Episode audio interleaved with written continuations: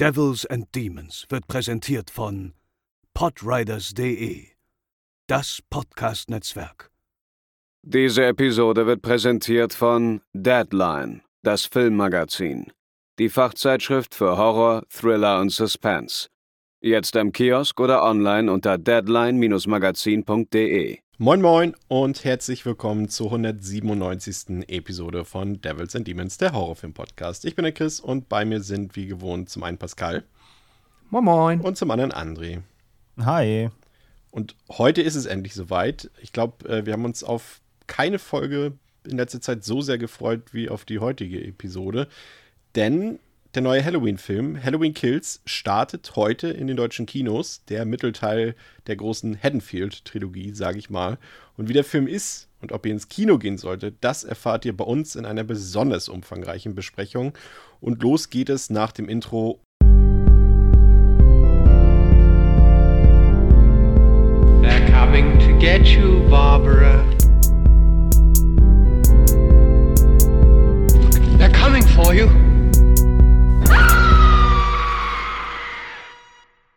Das war die Werbung für heute. So viel dazu.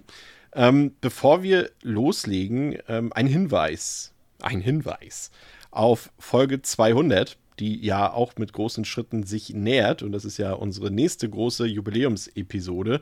Und da haben wir uns ähm, auch wieder ein paar besondere Sachen ausgedacht. Zum einen haben wir natürlich wieder eine spezielle Filmbesprechung für euch. Ähm, die Leute, die uns auf Steady supporten, wissen schon, worum es gehen wird. Wird auf jeden Fall ein sehr guter Film, der sich auch schon sehr oft gewünscht wurde, der ja irgendwie auch noch bei uns so ein bisschen offen geblieben ist bisher. Also wenn ihr wisst, welcher Film es ist, dann wisst ihr, was ich meine.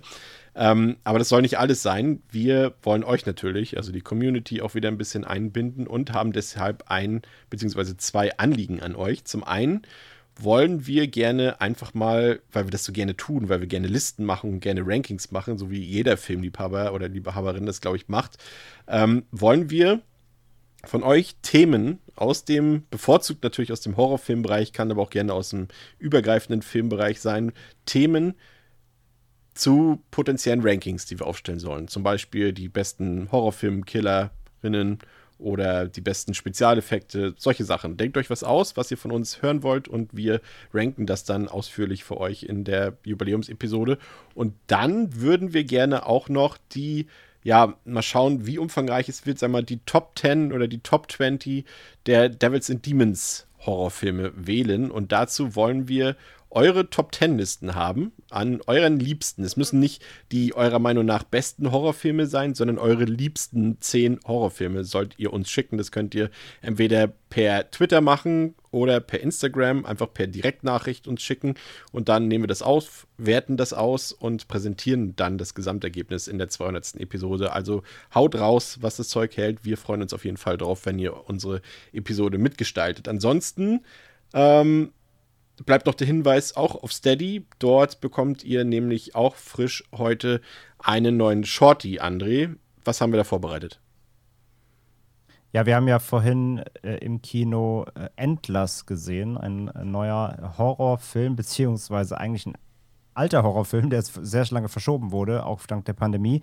So, glaube ich, eigentlich schon Anfang 20 kommen, glaube ich. Das ist echt schon lang, anderthalb Jahre gut in der Schublade gelegen jetzt. Von äh, Scott Cooper. Das ist der Regisseur von unter anderem Hostiles, wer den vielleicht kennt, mit Christian Bale und Rosamund Pike. Ähm, den haben wir heute gesehen. Eine Mischung aus Mythologie, Drama und ja, Vergangenheitsbewältigung. Also Drama trifft Horror, nichts Neues im modernen Horrorkino, aber Endless hat das auch ja, wir waren relativ einig, überraschend gut gelöst und wir waren recht angetan. Und ja, wie der Film ist, erfahrt ihr bei uns äh, exklusiv in einem Shorty auf Steady, wie du schon gesagt hast. Wunderbar. Und nun zu Halloween Kills, unserem heutigen Film. Ähm, ich frage kurz in die Runde. Wir haben den Film ja jetzt teilweise, also ich habe ihn jetzt schon dreimal gesehen, wir haben ihn alle schon gesehen. Ähm, aber wie waren die Erwartungen im Vorfeld bei euch? Habt ihr euch von diesem Mittelteil was erwartet, auch aufgrund der Trailer? Ähm, wie war da deine Vorfreude, Pascal? Gab es Vorfreude? Jetzt mal unabhängig davon, ob sie erfüllt wurde oder nicht. Es gab definitiv Vorfreude und dann äh, zwischendurch auch immer wieder ein bisschen Enttäuschung. Ähm, ja, dass der Film halt dann wieder verschoben wurde. Aber das hat dann tatsächlich gar nichts dran geschmälert. Deswegen bin ich vergleichsweise sehr freudig äh, ins Kino gegangen, als wir ihn dann sehen durften. Und ja, meine Erwartungen waren, ich sag mal, vergleichsweise recht lose. Also ne, so ein bisschen, was wusste man ähm, von einem vermeintlichen Flashback, das offensichtlich stattfinden soll. Äh, und ja, ansonsten habe ich, ich war ja mit dem 218er ziemlich zufrieden. Ich habe den auch jetzt mittlerweile ein paar Mal gesehen und auch wenn der so auch da so nach und nach so ein bisschen ähm, an Glanz für mich verloren hat, fand ich den immer noch, auch gerade im kompletten Halloween-Kontext, fand ich ihn ziemlich gut, sehr gut und habe einfach gehofft, dass der Mittelteil jetzt dieses Niveau an Unterhaltung und cooler Michael Myers, Laurie Strode, Slasher-Action irgendwie fortsetzen kann. Das war so meine Hoffnung. Ich war tatsächlich in der Retrospektive jetzt so ein bisschen erstaunt, dass der 218er gar nicht so gut ankam, wie ich es tatsächlich damals dachte. Ich hatte damals auch wirklich nur, als wir haben ja auch selber hier eine Folge gemacht, so die ersten Reaktionen mitbekommen und die fielen ja tatsächlich sehr wohlwollend aus, äh, was auch meiner Meinung oder unserer Meinung hier auch entsprochen hat.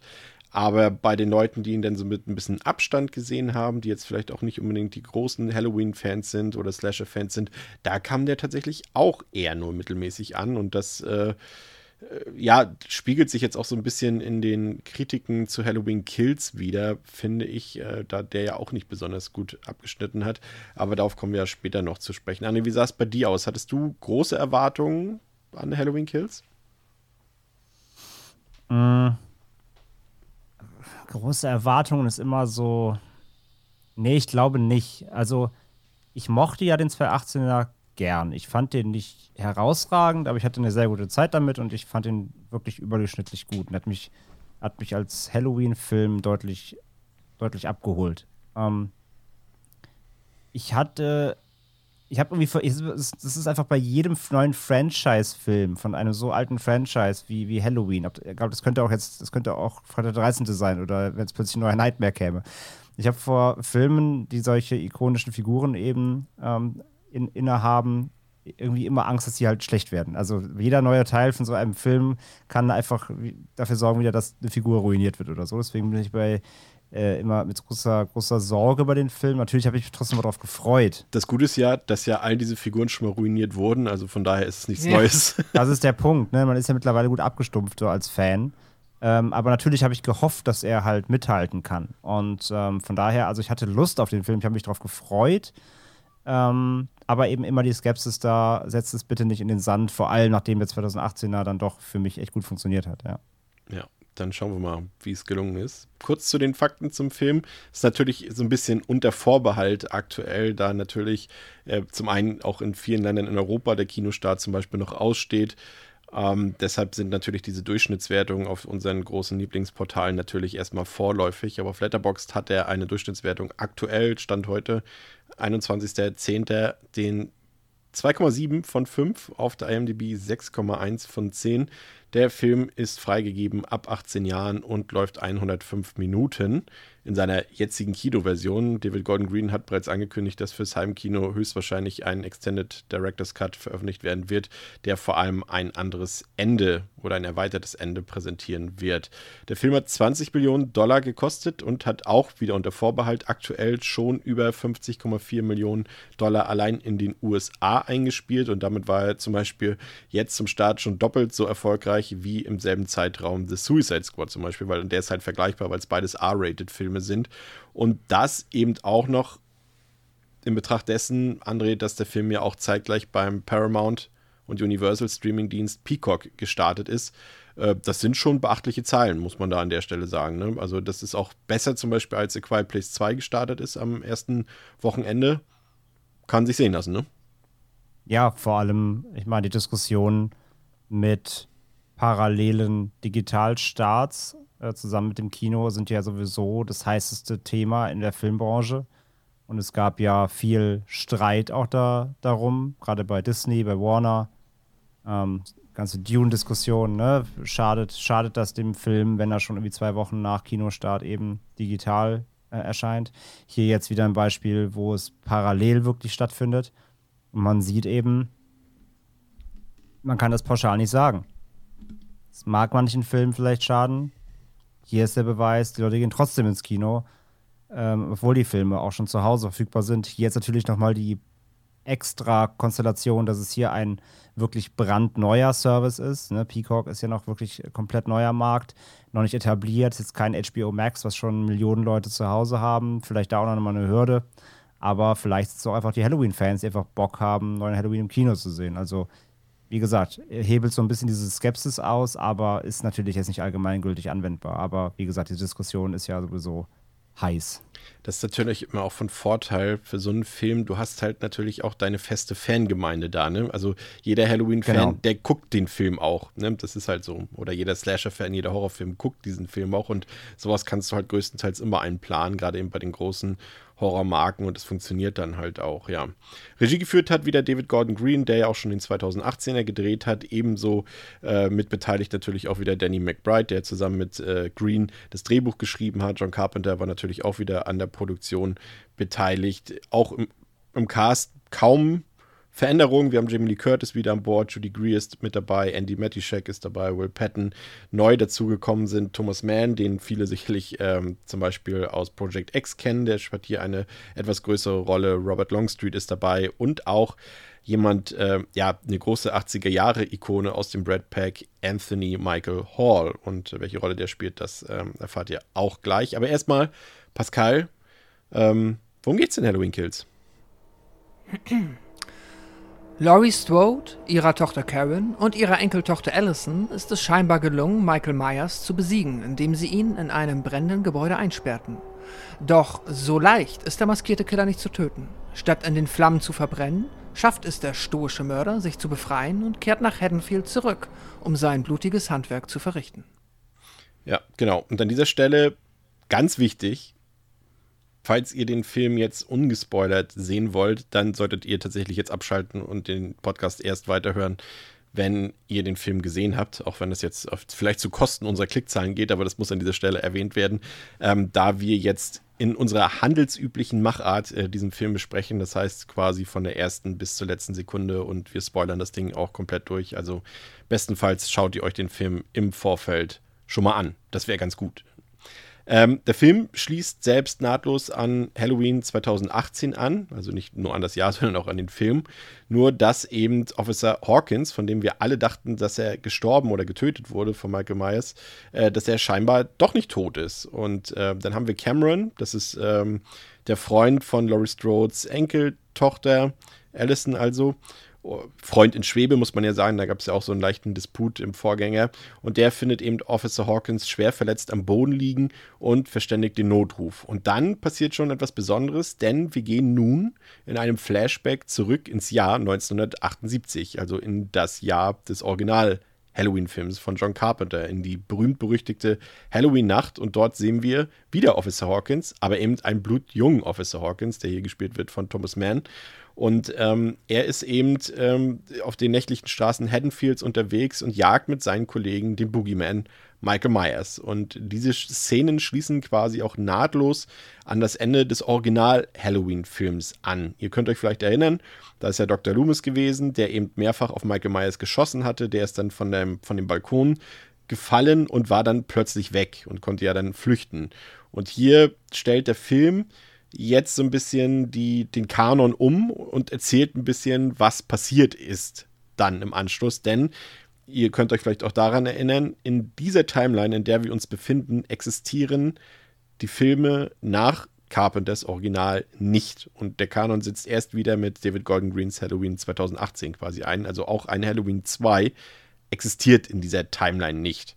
Ähm, dann sehen wir ebenfalls Lonnie. Ihr könnt euch vielleicht auch an Lonnie erinnern. Das ist der kleine Junge, der damals am Meyers Haus verjagt wurde von Dr. Loomis und ähm, der ja zum Beispiel auch Tommy Doll, auf den wir später auch noch treffen sollen, äh, gemobbt hat, damals in dem Kindesalter. Aber was wir eben bis dato nicht wussten, ist, dass Lorne in der Halloween-Nacht auch ein Aufeinandertreffen mit Michael Myers hatte, das für den Jungen aber zum Glück gut ausgegangen ist. Und das sehen wir eben auch in dieser Flashback-Sequenz.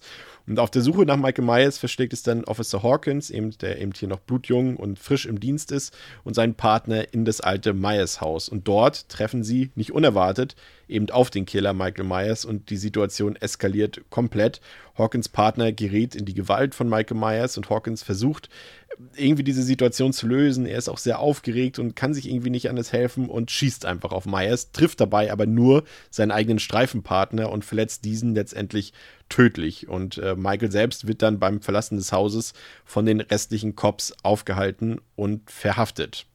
Ändert also schon mal den Kanon, ähm, wie ich eben bereits erwähnt habe, ähm, wie wir ihn bisher kannten. Also das ist wirklich neu an dieser Stelle. Und das ist natürlich auch, André, ziemlich gut getrickst, muss man sagen. Ne? Also vor allem auch, wie sie das gemacht haben, das äh, Look and Feel von diesem Flashback, das sieht wirklich sehr gut gemacht aus. Sie haben da das mit dem Filmkorn gut umgesetzt. Auch diese, die Farbpalette, die dort äh, Anwendung findet, ist sehr authentisch und auch, wie man diese Interaktion, also wir sehen ja eben Hawkins, wie er mit Dr. Loomis interagiert und das haben sie wirklich super gemacht. Äh, zum einen auch natürlich mit so alten Elementen aus dem Original, aber zum anderen haben sie eben mit äh, Tom Jones Jr., also einem Schauspieler, jemanden gefunden, der Donald Pleasance unglaublich ähnlich sieht. Und äh, wir dachten ja alle, drei zunächst, dass das irgendwie digital getrickst wurde, dass da einfach quasi ein Schauspieler war und man das Gesicht von äh, dem geändert hat und einfach das Original von, von Dr. Loomis, also von, von Donald Pleasance, raufgelegt hat. Aber es ist halt Käse, ne? Dieser Schauspieler sieht einfach aus wie Donald Pleasance. Und äh, das macht diese Szene irgendwie noch viel cooler, ne, André? Ja, absolut. Also man sieht zwar hier und da, dass sie ein bisschen kaschiert haben. Also es gibt zum Beispiel eine Szene, wo Michael eben vorm Haus steht und dann eben umzingelt wird von den Polizisten. Dann ist im Hintergrund ein bisschen unscharf, damit du die Gesichter ja. auch nicht so ganz genau erkennen kannst. Das ist ein bisschen absichtlich gemacht, aber äh, die, der, der Eindruck, die Wirkung, die bleibt. Ähm, und das funktioniert wirklich sehr, sehr gut. Auch muss ich halt sagen, dass du hast ja, du meinst gerade, der Look and Feel ist halt so, so, so auf, auf dem Punkt und das sehe ich halt genauso. Und ich finde es erstaunlich, dass es auch nicht so aufgesetzt wirkt. Also, mal kurz als, als Absch Abschweifbeispiel. Ich habe gerade VHS 94 geguckt, die neue äh, Anthologie-Horror, ja. äh, Horrorfilm, Kurzsammlung äh, Nummer 4 in der VHS-Reihe. Äh, und ja, da wird ja ganz offensichtlich eben dieses äh, Look and Feel des Alten erzeugt, indem man halt so tut, als wäre das quasi ein VHS-Band mit Stör, äh, Störfrequenzen und Fischen im Bild hier und Bild, Bildstörungen und so. Und auf solche, so sage ich mal, so, so Filtermittel greift Halloween Kills hier in diesen Flashbacks nicht zurück, sondern die haben es wirklich hinbekommen. Es sieht halt trotzdem aus, als ob es halt irgendwie 70 gedreht wurde oder ah, Ende, Ende 70er. Aber nicht eben, es ist nicht einfach so ein Instagram-Filter draufgelegt, der das, der das einfach den Eindruck erwecken soll, sondern ich weiß nicht, ich weiß nicht, was richtig am Bild ist, aber es ist, irgendwas haben sie gemacht. Es, es fühlt sich wirklich so an, als ob du wirklich, du würdest denken, du guckst Szenen aus dem alten Film, obwohl sie neu gedreht wurden. Sie haben es wirklich hinbekommen, dass es sehr, sehr authentisch aussieht. Und vielleicht sind das sogar mit so die besten Flashback-Szenen, die ich überhaupt vielleicht gesehen habe. Also das ist so authentisch, fand ich wirklich herausragend. Ähm, da wirklich Hut ab davor. Das, das wirkte wirklich sehr homogen und überhaupt nicht äh, out, of, out of order. Fand ich beachtlich, ja. Und sie haben noch ein paar Gimmicks eingepackt in diese Szenen, das fand ich auch ziemlich gelungen. Ihr erinnert euch vielleicht noch an das Auto, das Michael Myers damals äh, in Smith Grove gestohlen hat, als er dort Dr. Loomis und, und äh, Schwester Marion sozusagen überfallen mhm. hat und das Auto geklaut hat. Das steht zum Beispiel einmal hinter dem Officer Hawkins und ähm, Officer McCabe. Das sieht man dort und ihr erinnert euch auch vielleicht, dass natürlich auch im Original davon gesprochen wurde, dass äh, ein Hund dort äh, ja verspeist wurde von Michael mhm. Myers und den sieht man hier zum Beispiel auch. Also da wurde auch ein bisschen natürlich an die Details gedacht und das ist natürlich auch schon so ein bisschen das, was diesen Film auch so ein bisschen bestimmt, Pascal, der Fanservice, auf den wir nachher noch ein bisschen genauer eingehen werden. Aber an sich muss ich sagen, war das, glaube ich, da würdest du mir, glaube ich, recht geben, wir saßen ja nebeneinander im Kino, äh, ein ziemlich starker Einstieg für den Film, ne?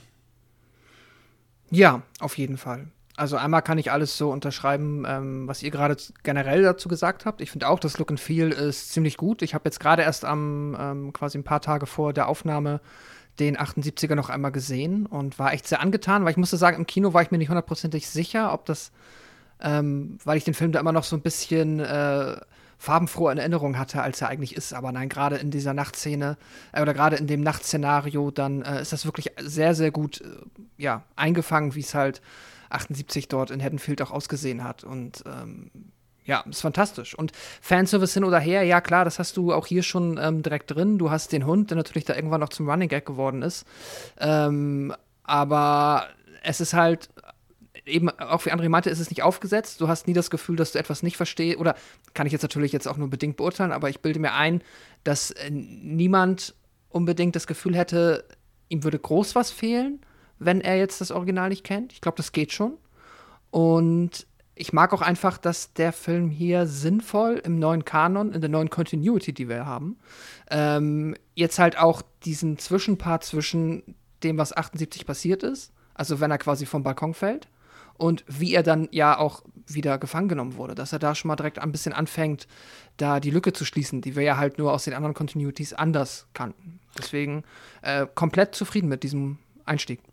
Und wie sieht's aus mit der Frage? Also, es, er wirft da jetzt quasi auch ins Original nachträglich mehr oder weniger zwei neue Figuren rein. Ja, klar, Lorne haben wir schon gesehen im Original, aber hm. uns war nicht klar, dass er jetzt quasi einen Encounter hatte mit, mit Michael Myers und eben auch Officer Hawkins, der ja jetzt quasi von einer komplett nicht vorhandenen Rolle zu einer tragenden Rolle ähm, in dieser Geschichte wird. Da gehen wir auch später noch ein bisschen genauer drauf ein, weil das natürlich auch äh, ausschlaggebend ist für dieses Szenario. Also da kommt, wird ja noch was draus gemacht. Aber ist es okay für euch, wenn der Film da auch nachträglich quasi Figuren hinzufügt, André? Oh, das ist, das, das, das habe ich nach dem ersten Watch jetzt, ich habe mir einmal bisher gesehen können, äh, mit mir nicht so ganz ausmachen können. Ähm, ich finde, ich finde es nicht schlimm, aber ich weiß noch nicht, ob ich es gut finde. Also ich finde, die, das, was er macht und das, was er reinwirft an neuen Anführungszeichen Momenten oder die Lücke, die er schließt, oder zumindest in diesem Kanon, dem wir jetzt halt hier uns befinden, ich meine, das ist ja eh mal Auslegungssache. Es gibt wahrscheinlich auch Fans, die dann sagen werden, nö, den, den, den Gordon Green Kanon akzeptiere ich eh nicht. und die machen einfach wieder bei mhm. Teil 2 von früher weiter, das ist ja auch völlig fein. Ähm, es stört nicht. Also es, es macht nichts kaputt, finde ich. Ähm, es schließt halt eine Lücke, die man, die man nicht unbedingt schließen muss, sag ich mal. Also danach habe ich jetzt nicht gekräht, sag ich mal. Ähm, aber trotzdem fand ich es im Film, sage ich ja, sehr homogen eingearbeitet, dass ich es als okay, cool aufgenommen habe. Ähm, aber sage ich ja, ob ich es gebraucht hätte, glaube ich glaube nicht. Ich weiß es nicht, aber ich glaube nicht. Aber ich finde es okay. Also es, es macht für, für, mich nichts kaputt. Es trampelt jetzt nicht irgendwie auf dem Kanon rum oder so. Er macht jetzt nicht plötzlich irgendwas auf, was die ganze, ganze Figur ändert, Michael Myers, was die ganzen, was die ganze Franchise plötzlich über den Haufen wirft. Also Ne, da ist jetzt nichts Experimentelles dabei. Ähm, von daher, also es ist okay. Aber jetzt geschrien nach habe ich, glaube ich, nicht. Es ist ja nunmehr auch tatsächlich die sechste, nee, die fünfte Timeline, glaube ich, die jetzt hier entstanden ist in allen zwölf Halloween-Filmen. Also wenn man die originale Timeline, die aus Halloween 1, 2, nee, 1, 2, 4, 5 und 6 besteht, dann haben wir mhm. Teil 3 alleine für sich stehend. Dann haben wir die Timeline, die Halloween 1, Halloween 2, Halloween Age 20 und Halloween Resurrection hat der quasi also die Parts 3 bis 6 auslässt. Dann haben wir Rob Zombies, Halloween 1 und Halloween 2, was ein Reboot ist und wieder eine komplett neue Timeline ist. Und dann jetzt den aktuellen Kanon Halloween 1, Halloween 2018, Halloween Kills und dann eben nächstes Jahr Halloween Ends. Wer soll da noch durchblicken, Pascal? Wir tun es, weil wir uns damit, äh, ich wollte gerade sagen, äh, ja, jede Sekunde unseres Lebens mit beschäftigen, aber. ja, jede Sekunde. Äh, ja, es ist, es ist ein, ähm, was soll man dazu sagen? Natürlich ist es irgendwo ein Clusterfuck. Ich hatte jetzt auch, auch gerade im Zuge meines WeWatches vom 78er das Vergnügen, äh, dieses komplexe äh, Continuity-Gebilde halt ähm, einem Menschen zu beizubringen, der da halt noch gar keine Berührung mit hatte. Und es ist irgendwie, es ist spaßig, aber es ist natürlich schon, es ist schon kompliziert. Andererseits, ich glaube auch, dass ich da dann eh so ein bisschen jetzt gar nicht wertend gemeint, aber trotzdem irgendwo die Spreu vom Weizen trennt, in dem Sinne, dass wer jetzt heutzutage in Halloween, also wer jetzt einfach, sag ich mal, mit dem Genre oder auch mit der Filmreihe nicht so viel verbindet, der guckt halt heutzutage die Filme und der denkt sich da nicht so viel dabei. Der hat wahrscheinlich den 78er auch nicht gesehen oder vielleicht kennt er den noch oder sie. Aber ähm, da ist das dann nicht so schlimm. Und wer sowieso immer alle Halloween-Filme geguckt hat, ja gut, der wird das dann irgendwann auch verstehen, weil er sich halt damit schon so auseinandergesetzt hat, dass man es dann nachvollziehen kann. Und ich muss sagen, der 18er hat ja auch einen guten, das haben die ja clever gemacht. Im 18er auch, dass du im ersten Trailer direkt dann ähm, die ganze Schwesternummer rausgeschrieben hast und das auch noch einmal ah. für den Film eigentlich komplett unnötig. Hebt ihr den ähm, Satz mal, merkt ihr den Satz, den du gerade fallen lassen hast. Beim 18er gebe ich dir komplett recht, aber das, ja, das, wird, ich, ja. das wird aber fatal in diesem Film hier. Ja, okay, das stimmt. Aber dass man zumindest 2018 verstanden hat, so, okay, jetzt haben wir, wir haben 78, 18, let's go. So. Das ich, ich war glaub, damals ja, das ganz gut sie, gemacht. Ich glaube ja, das haben sie hier bei der Produktion bitter bereut, dass sie diesen, diese Veränderungen in den Familienverhältnissen dort äh, getan haben. Aber darauf kommen wir auch später nochmal zurück. Dann gibt es äh, die klassischen Opening Credits, äh, die kennen wir alle, die sehen quasi so aus, wie sie immer aussehen bei Halloween. Das ist ja quasi, ähm, oh Gott, heute ist wieder der quasi und tatsächlich Tag schon mal Entschuldigung dafür. Ähm, das ist ja wie üblich, wie zum Beispiel auch beim James Bond-Film, dass äh, Halloween auch mit markanten Opening Credits, meistens mit Kürbissen beginnt. Und so ist es auch hier. Und es sind zwölf Kürbisse, brennende zum Teil Kürbisse, die hier zu sehen sind, ähm, was natürlich auch dafür spricht, dass wir es hier mit dem zwölften Halloween-Film ähm, zu tun haben. Auch wieder lustig, dass es hier diese Anspielung gibt, obwohl die Filme eigentlich ignoriert werden, die er hier mit aufzählt. Und ähm, da wird natürlich auch wieder so eine aufgepimpte, modernisierte Version des klassischen Halloween-Themes von John Carpenter eingespielt. Und generell an dieser Stelle vielleicht schon mal vorweggenommen, muss ich sagen, Pascal, auch hier hat der Score mir wieder unglaublich gut gefallen. Also ich musste die auch direkt, nachdem wir im Kino waren, auch direkt äh, wieder die, die, die Vinyl bestellen vom, vom Score. Ähm, ich finde es richtig gut, was sie da gemacht haben. Das ist normalerweise ärgert mich sowas immer manchmal, wenn sowas irgendwie modernisiert wird und mit neuen Elementen versehen wird. Aber ich fand schon beim 18er war das richtig toll. Und hier ist es auch wieder gut gelungen, was Carpenter mit seinem Sohn Cody hier auf die Beine gestellt hat. Fand ich Mhm. echt gelungen. Über den ganzen Film hinweg. Ja, absolut. Kann ich nur unterschreiben. Es ist äh, das, was aber auch ein Halloween-Film machen muss, weil sonst wäre es enttäuschend. Ähm, ist natürlich halt mit auf Basis des Themes äh, irgendwie schaffen, halt direkt die Stimmung zu setzen und die ZuschauerInnen da halt ähm, ja mit diesem langen Intro rein zu hypnotisieren in die Stimmung, die du halt brauchst, um ja Bock auf den Film zu haben und dich da richtig drin fallen zu lassen. Und das klappt hier wunderbar. Und äh, die Tatsache, dass es halt 2021 immer noch irgendwo ähm, Carpenter auch nur so ein bisschen seine Finger mit drin hat und dann auch noch in der Familie sogar die Fackel weitergeben kann, ist auf, ist auf der einen Seite halt erstmal einfach wunderschön, dass ähm, ja, die Familie Carpenter immer noch äh, die Finger hier drin hat. Und ja, es ist halt einfach cool. So, ne? Es ist jetzt nicht mehr, der Film ist irgendwie natürlich kein Carpenter mehr richtig, aber trotzdem ist er noch da, solange wir ihn noch haben und er kann immer noch ein bisschen, ein bisschen abfärben auf die Filme.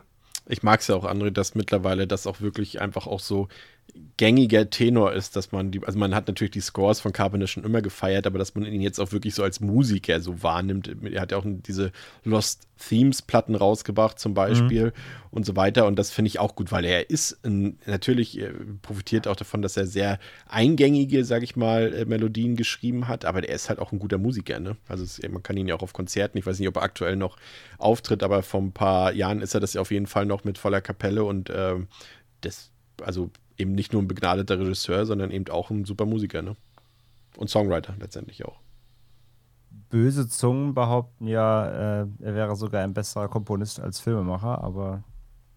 Das ist diskutabel sicherlich, aber ich sag mal so, er hat bei der so. Musik weniger daneben gegriffen als in den 90ern bei seinen Filmen. Genau, ich wollte gerade sagen, der Track Record ist bei, den, bei der Musik wahrscheinlich einfach höher ähm, oder lückenloser als bei den Filmen, ja. wo er dann doch ja hier und da mal ordentlich in die in die, in die, in die Binsen gehauen hat. Aber ja, auf jeden Fall. Score ist wie immer, also sobald die Opening Credits einsetzt mit dem brennenden Kürbis und, und, äh, äh, und sein Score, ist, bist du drin. Und halt die orangen Opening, also es, die, das Opening könnte, kannst du das eins zu eins, kannst du aufs Original legen wirst nicht wissen, dass es ein anderer Film ist. Also es ist natürlich ja. sehr nostalgisch, was ja auch zu dem, ähm, zu dem Flashback äh, oder zu überhaupt zu diesem Eben. Aufleben lassen von alten Details, von alten Charakteren, von alten ähm, Historien der Reihe äh, ja absolut passt. Ja. ja.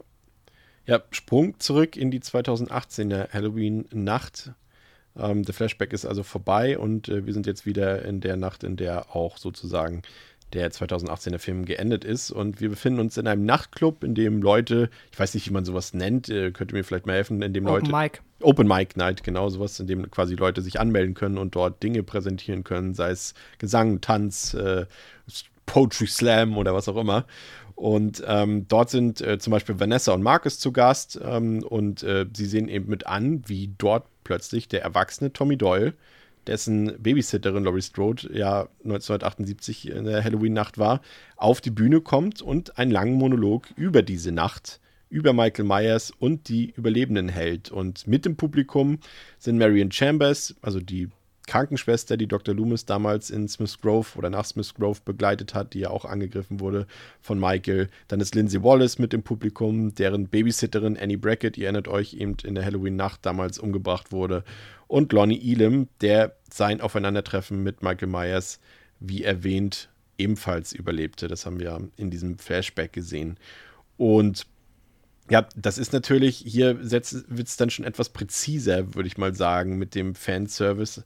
Pascal, wir haben natürlich zum einen, auch wenn wir sie jetzt hier noch nicht gesehen haben an dieser Stelle, aber Jamie Lee Curtis ist natürlich wieder mit dabei.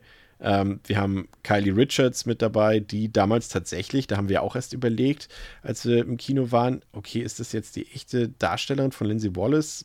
Und es war tatsächlich mhm. die echte Frau, die damals auch eben äh, Lindsay als kleines Kind äh, porträtiert hat. Wir haben Nancy Stevens mit dabei, die eben Marion Chambers im Original gespielt hat, in Teil 2 und sogar noch in Halloween Age 20. Und äh, Nick Castle ist wieder mit dabei, der ja ähm, in, zumindest in den maskenlosen Szenen ähm, Michael Myers wieder performt und selbst Charles Cyphers ist wieder mit dabei, der Chief Brackett damals gespielt hat, auf den kommen wir später noch zu sprechen. Das kann man jetzt gut finden oder das kann man nicht gut finden. Vor allem in dem Kontrast noch, dass man eben für Tommy Doyle jetzt eine neue Besetzung hat und auch eine ziemlich prominente, muss man ja sagen. Also ähm, Anthony Michael Hall spielt ihn ja und den kennt man ja eben aus Filmen wie Breakfast Club zum Beispiel. Ähm, ist ein bekanntes Gesicht und ähm, Robert Longstreet eben, der hier den Lonnie spielt. Wie funktioniert das für dich erstmal, dass diese Figuren wieder auftauchen? Ähm, dass sie jetzt wieder auftauchen und vielleicht noch nicht mal unbedingt, wie man sie nutzt, aber hast du dich gefreut, diese Gesichter zu sehen oder dachtest du, oh, das äh, kann jetzt auch schief gehen?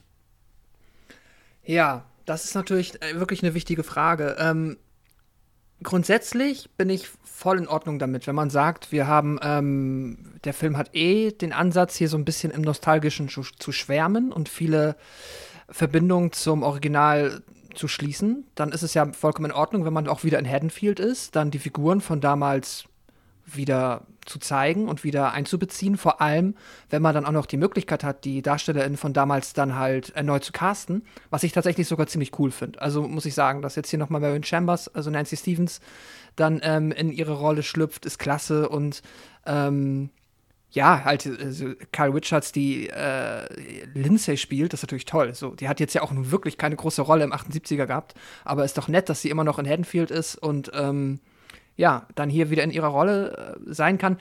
Ich muss jetzt schon sagen, dadurch, dass wir das halt im 18er wiederum eigentlich, wenn man da natürlich jetzt mal ähm, Jamie Lee Curtis rausnimmt, so quasi gar nicht hatten und jetzt auf einmal die alle da sind, es fühlt sich auf der einen Seite, es fühlt sich ein bisschen wie ein, wie ein Gag an, also so ein bisschen wie ein wie ein Goodie, das man sich jetzt explizit für diesen Film ausgedacht hat, weil da auf einmal der Kontrast so ein bisschen da ist, dass wir jetzt auf einmal fangen wir an, die ganzen Figuren zu etablieren, die ihr von damals kennt. Und ähm, das ist so, damit, äh, da reibt es sich für mich ein bisschen. Gerade bei Tommy, ne? Gerade bei Tommy. Ja, und bei Tommy, Tommy ist, äh, genau, Tommy ist nämlich nochmal für mich ein extra Punkt, weil da bin ich mit dem Casting nicht so glücklich, wie ich sein könnte, weil mir ist schon klar, dass so ein kleiner Junge und mit irgendwie, äh, weiß ich nicht, wie alt ist er dann, äh, auf einmal in seinen 50ern oder so, dass man dann natürlich schon sehr anders aussieht, er, ergibt Sinn. Aber so blöd, wie es klingt, wenn du halt den kleinen Tommy in Erinnerung dir rufst, dann ist das halt so ein kleiner, schlachsiger Typ mit ähm, langen Haaren. Und da ist mir schon klar, dass äh, auch gerade Männer dann ihre Haare irgendwann verlieren können und dass sie auch die Körperform verändern können. Aber ich finde, so ein bisschen, du hättest dann vielleicht trotzdem jemanden casten können, der so ein bisschen ähnlicher aussieht wie äh, die Kinderversion, aber. Ich glaube ja, sie haben ihn tatsächlich, also ihn so gestaltet. Er sieht ja auch ein bisschen aus wie ein Hooligan, muss man ja sagen.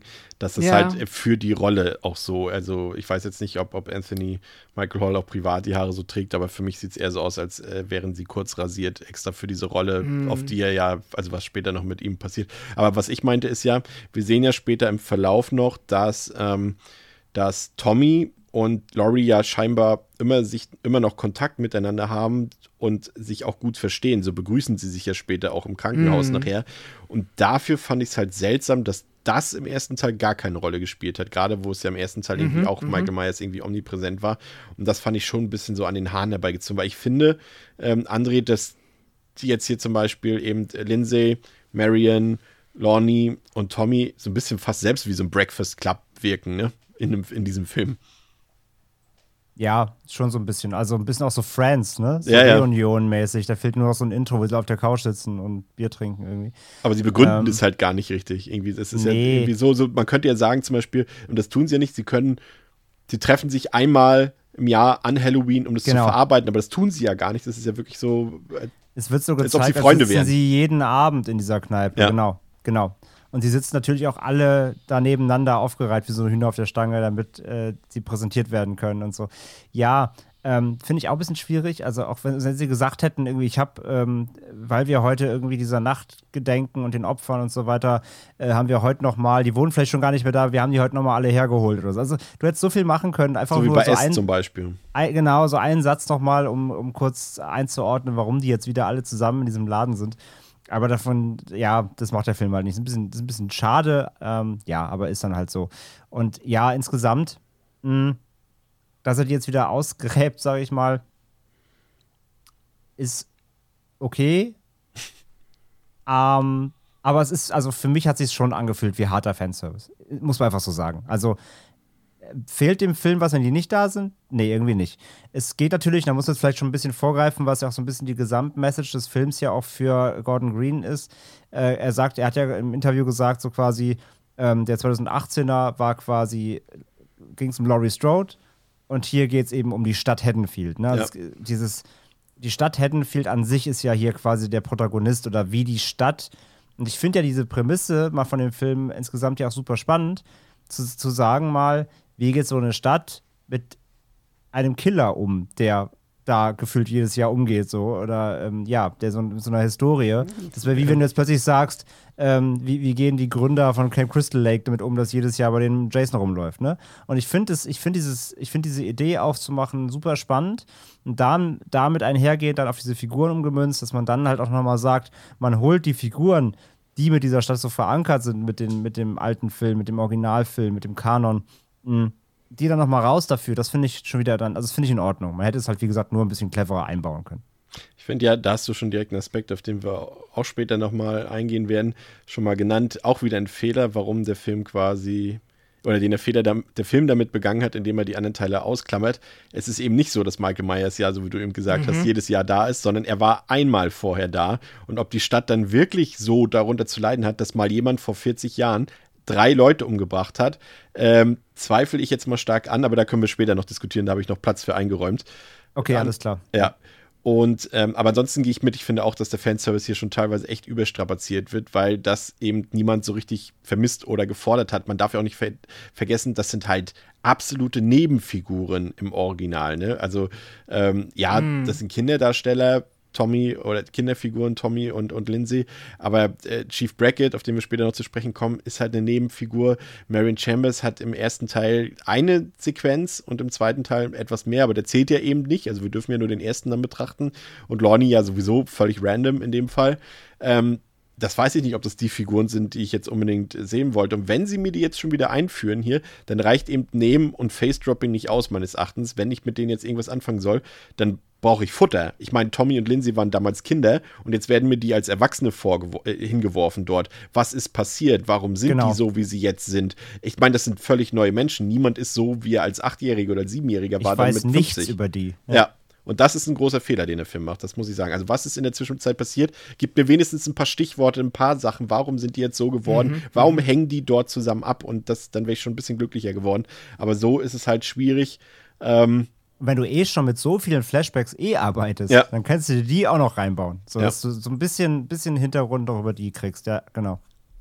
Da könnte man tatsächlich ähm, als lobendes Beispiel auch nochmal den ähm, zwei, auch 218? I don't know. Ich glaube den 218er S, also den zweiten jetzt vom Remake, genau. ähm, der ja quasi ein ähnliches Thema aufmacht. Und da hast du halt, jeder bekommt eine kleine Szene, wenn es dann jetzt wirklich so sein soll, dass das jetzt, sag ich mal, die Hauptcrew des Films wird.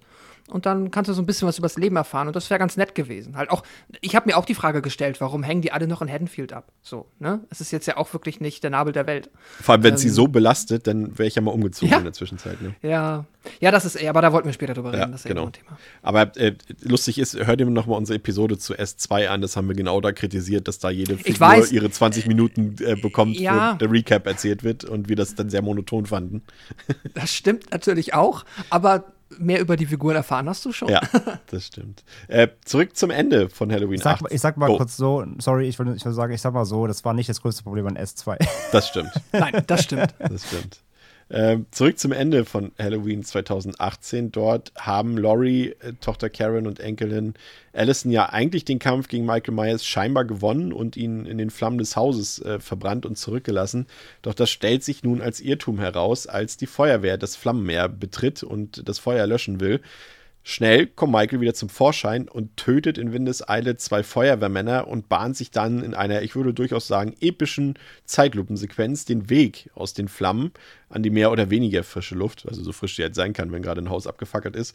Und dort staunen dann zig andere Feuerwehrkräfte nicht schlecht, als sie den maskierten Killer sehen, der sich äh, seiner neuen Freunde hm, mittels diversen Mordgeräts, sei es mit Feuerwehräxten oder gar einer elektrischen Säge oder wie nennt sich so ein Schleifsäge? Wie heißt denn sowas? Ich vergesse, weiß immer nicht, wie Eine Kreissäge ist das. Eine Kreissäge, genau. Die benutzt ja Victor Crowley auch. Das, da habe ich das auch schon nicht gewusst damals, wie das Ding heißt.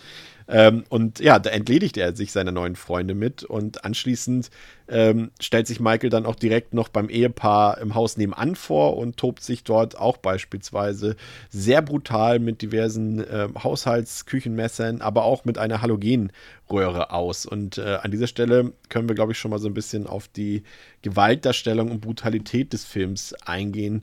André, das ist ja schon ein Film, der in die Vollen geht. Gerade vielleicht mal getrennt betrachtet. Der Film ist jetzt vielleicht für unsere Sehgewohnheiten nicht jetzt super krass, aber wir haben es ja hier mit einem Franchise zu tun und können es dementsprechend ja auch mit den anderen Einträgen in dieser Filmreihe vergleichen. Und wir haben hier den höchsten Buddy-Count aller Halloween-Filme mit 28. Ähm, das ist nochmal acht mehr, als äh, zum Beispiel Rob Zombie in seinem Halloween-Film hatte und äh, auch acht mehr als in Halloween 5 zum Beispiel. Und ich würde auch sagen, von der Qualität der Kills, ja, vielleicht ist, ist Rob Zombies Film da noch ein bisschen räudiger, was das angeht, aber die sind hier auch schon krass unerwartet brutal. Da hätte ich nicht mit gerechnet, auch teilweise sehr sadistisch, wie ich finde. Und ich würde schon sagen, dass der Film hier mit eben Rob Zombies bei den Halloween-Filmen und ähm, den ungeschnittenen Szenen aus Halloween 6 der brutalste der Reihe ist. Also hier gibt es echt einige sehr harte Kills zu bestaunen. Und das hat mich auf jeden Fall positiv überrascht. Und ich finde auch, und das klingt jetzt vielleicht ein bisschen stumpf, aber das ist eine Stärke des Films. Definitiv. Glaub, ja.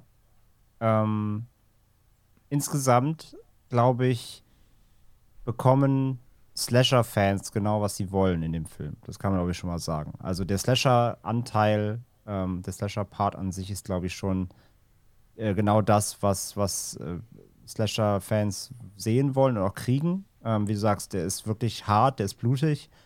Es ist jetzt nicht übertrieben, also jetzt kein Splatter-Film, aber die Kills gehen schon auch ordentlich zur Sache und er hält auch drauf. Also irgendwie mal Messer ins Auge in Nahaufnahme und so. Also für einen Mainstream-Horrorfilm ist es auch schon sehr, sehr ordentlich, was da abgefeuert wird. Ähm, es gibt nur leider, finde ich, und das ist zum Beispiel direkt hier bei dieser Eröffnungssequenz mit den Feuerwehrleuten. Ich finde manche Auseinandersetzungen, ich nenne es mal auseinander, ich mal nicht Kämpfe oder so, das klingt bei Michael Myers mal dämlich. ähm, manche Auseinandersetzungen sind, finde ich, leider sehr ungelenk inszeniert. Und da schreibt sich dann das Drehbuch bzw. die Inszenierung, das schiebt sich jetzt auch so zurecht, dass Michael halt auf jeden Fall immer natürlich der die Oberhand gewinnt und behält. Und also zum Beispiel jetzt hier, der, der kommt halt aus dem brennenden Haus raus. Es sieht auch alles cool aus. Ich mag die Szene auch, wie er dann so rauskommt und steht da und alle Feuerwehrleute gucken doof und irgendwie der eine macht seine, seinen Feuerwehrschlauch an und spritzt ihn, will sie so umspritzen und das klappt natürlich überhaupt nicht ähm, der Verzweiflung, aber trotzdem, du siehst halt, da stehen halt Feuerwehrleute mit, mit halt diesen Feueräxten und hast du nicht gesehen. Und die sind, der eine hier mit der Kreissäge, du gesagt hast, die sind halt, die sind halt bewaffnet. Die sind zu, keine Ahnung, wie viel sind Sieben oder so? Sechs, sieben Leute? Mindestens, ja. Und dann machen sie halt diesen alten Schulhoffehler. Dann, dann gefühlt so, Michael Myers knüpft sich dann so jeden Einzelnen nach dem anderen vor, so einen nach dem anderen und, und killt die halt weg. Ich musste dann die Yakuza-Spiele denken, wo immer so einer nach dem anderen ja. so in, in, den, in den Kampfkreis angelaufen reinkommt. kommt, genau. Und das fand ich, das war schon wieder so, ach komm, ja, es ist ein Horrorfilm. Der Film ja, macht den Fehler zweimal, ne? Ja, der Film macht den Fehler zweimal, das kommen wir später noch. Aber es war halt so, das war so doof. Und auch dann steht der Typ da mit dieser fetten, das, also das ist, ja, das ist ja nicht so eine normale Kreissäge, das ist ja so eine, um so Türen und Autos aufzuschweißen, ja. wenn die Leute gefangen sind. So. Das ist halt ein Riesenteil.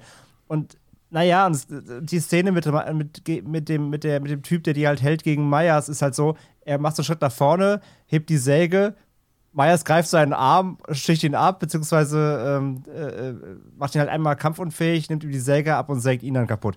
Das war alles so ungelenk. Weißt du, wenn die alle gleichzeitig auf Myers draufgegangen wären, jeder mit seiner Axt da einmal zuschlägt, dann hätte die Sache schon wieder anders ausgesehen. So, die Szene war trotzdem cool, aber auch ein bisschen dumm. Und wie gesagt, das macht der Film auch zweimal. Also die Auseinandersetzungen, wie Menschen gegen ihn kämpfen, das schreibt der Film sich halt so zurecht, dass Michael immer die Überhand gewinnen kann. Das ist halt ein bisschen schade. Das muss man auch sehr schlucken so. so.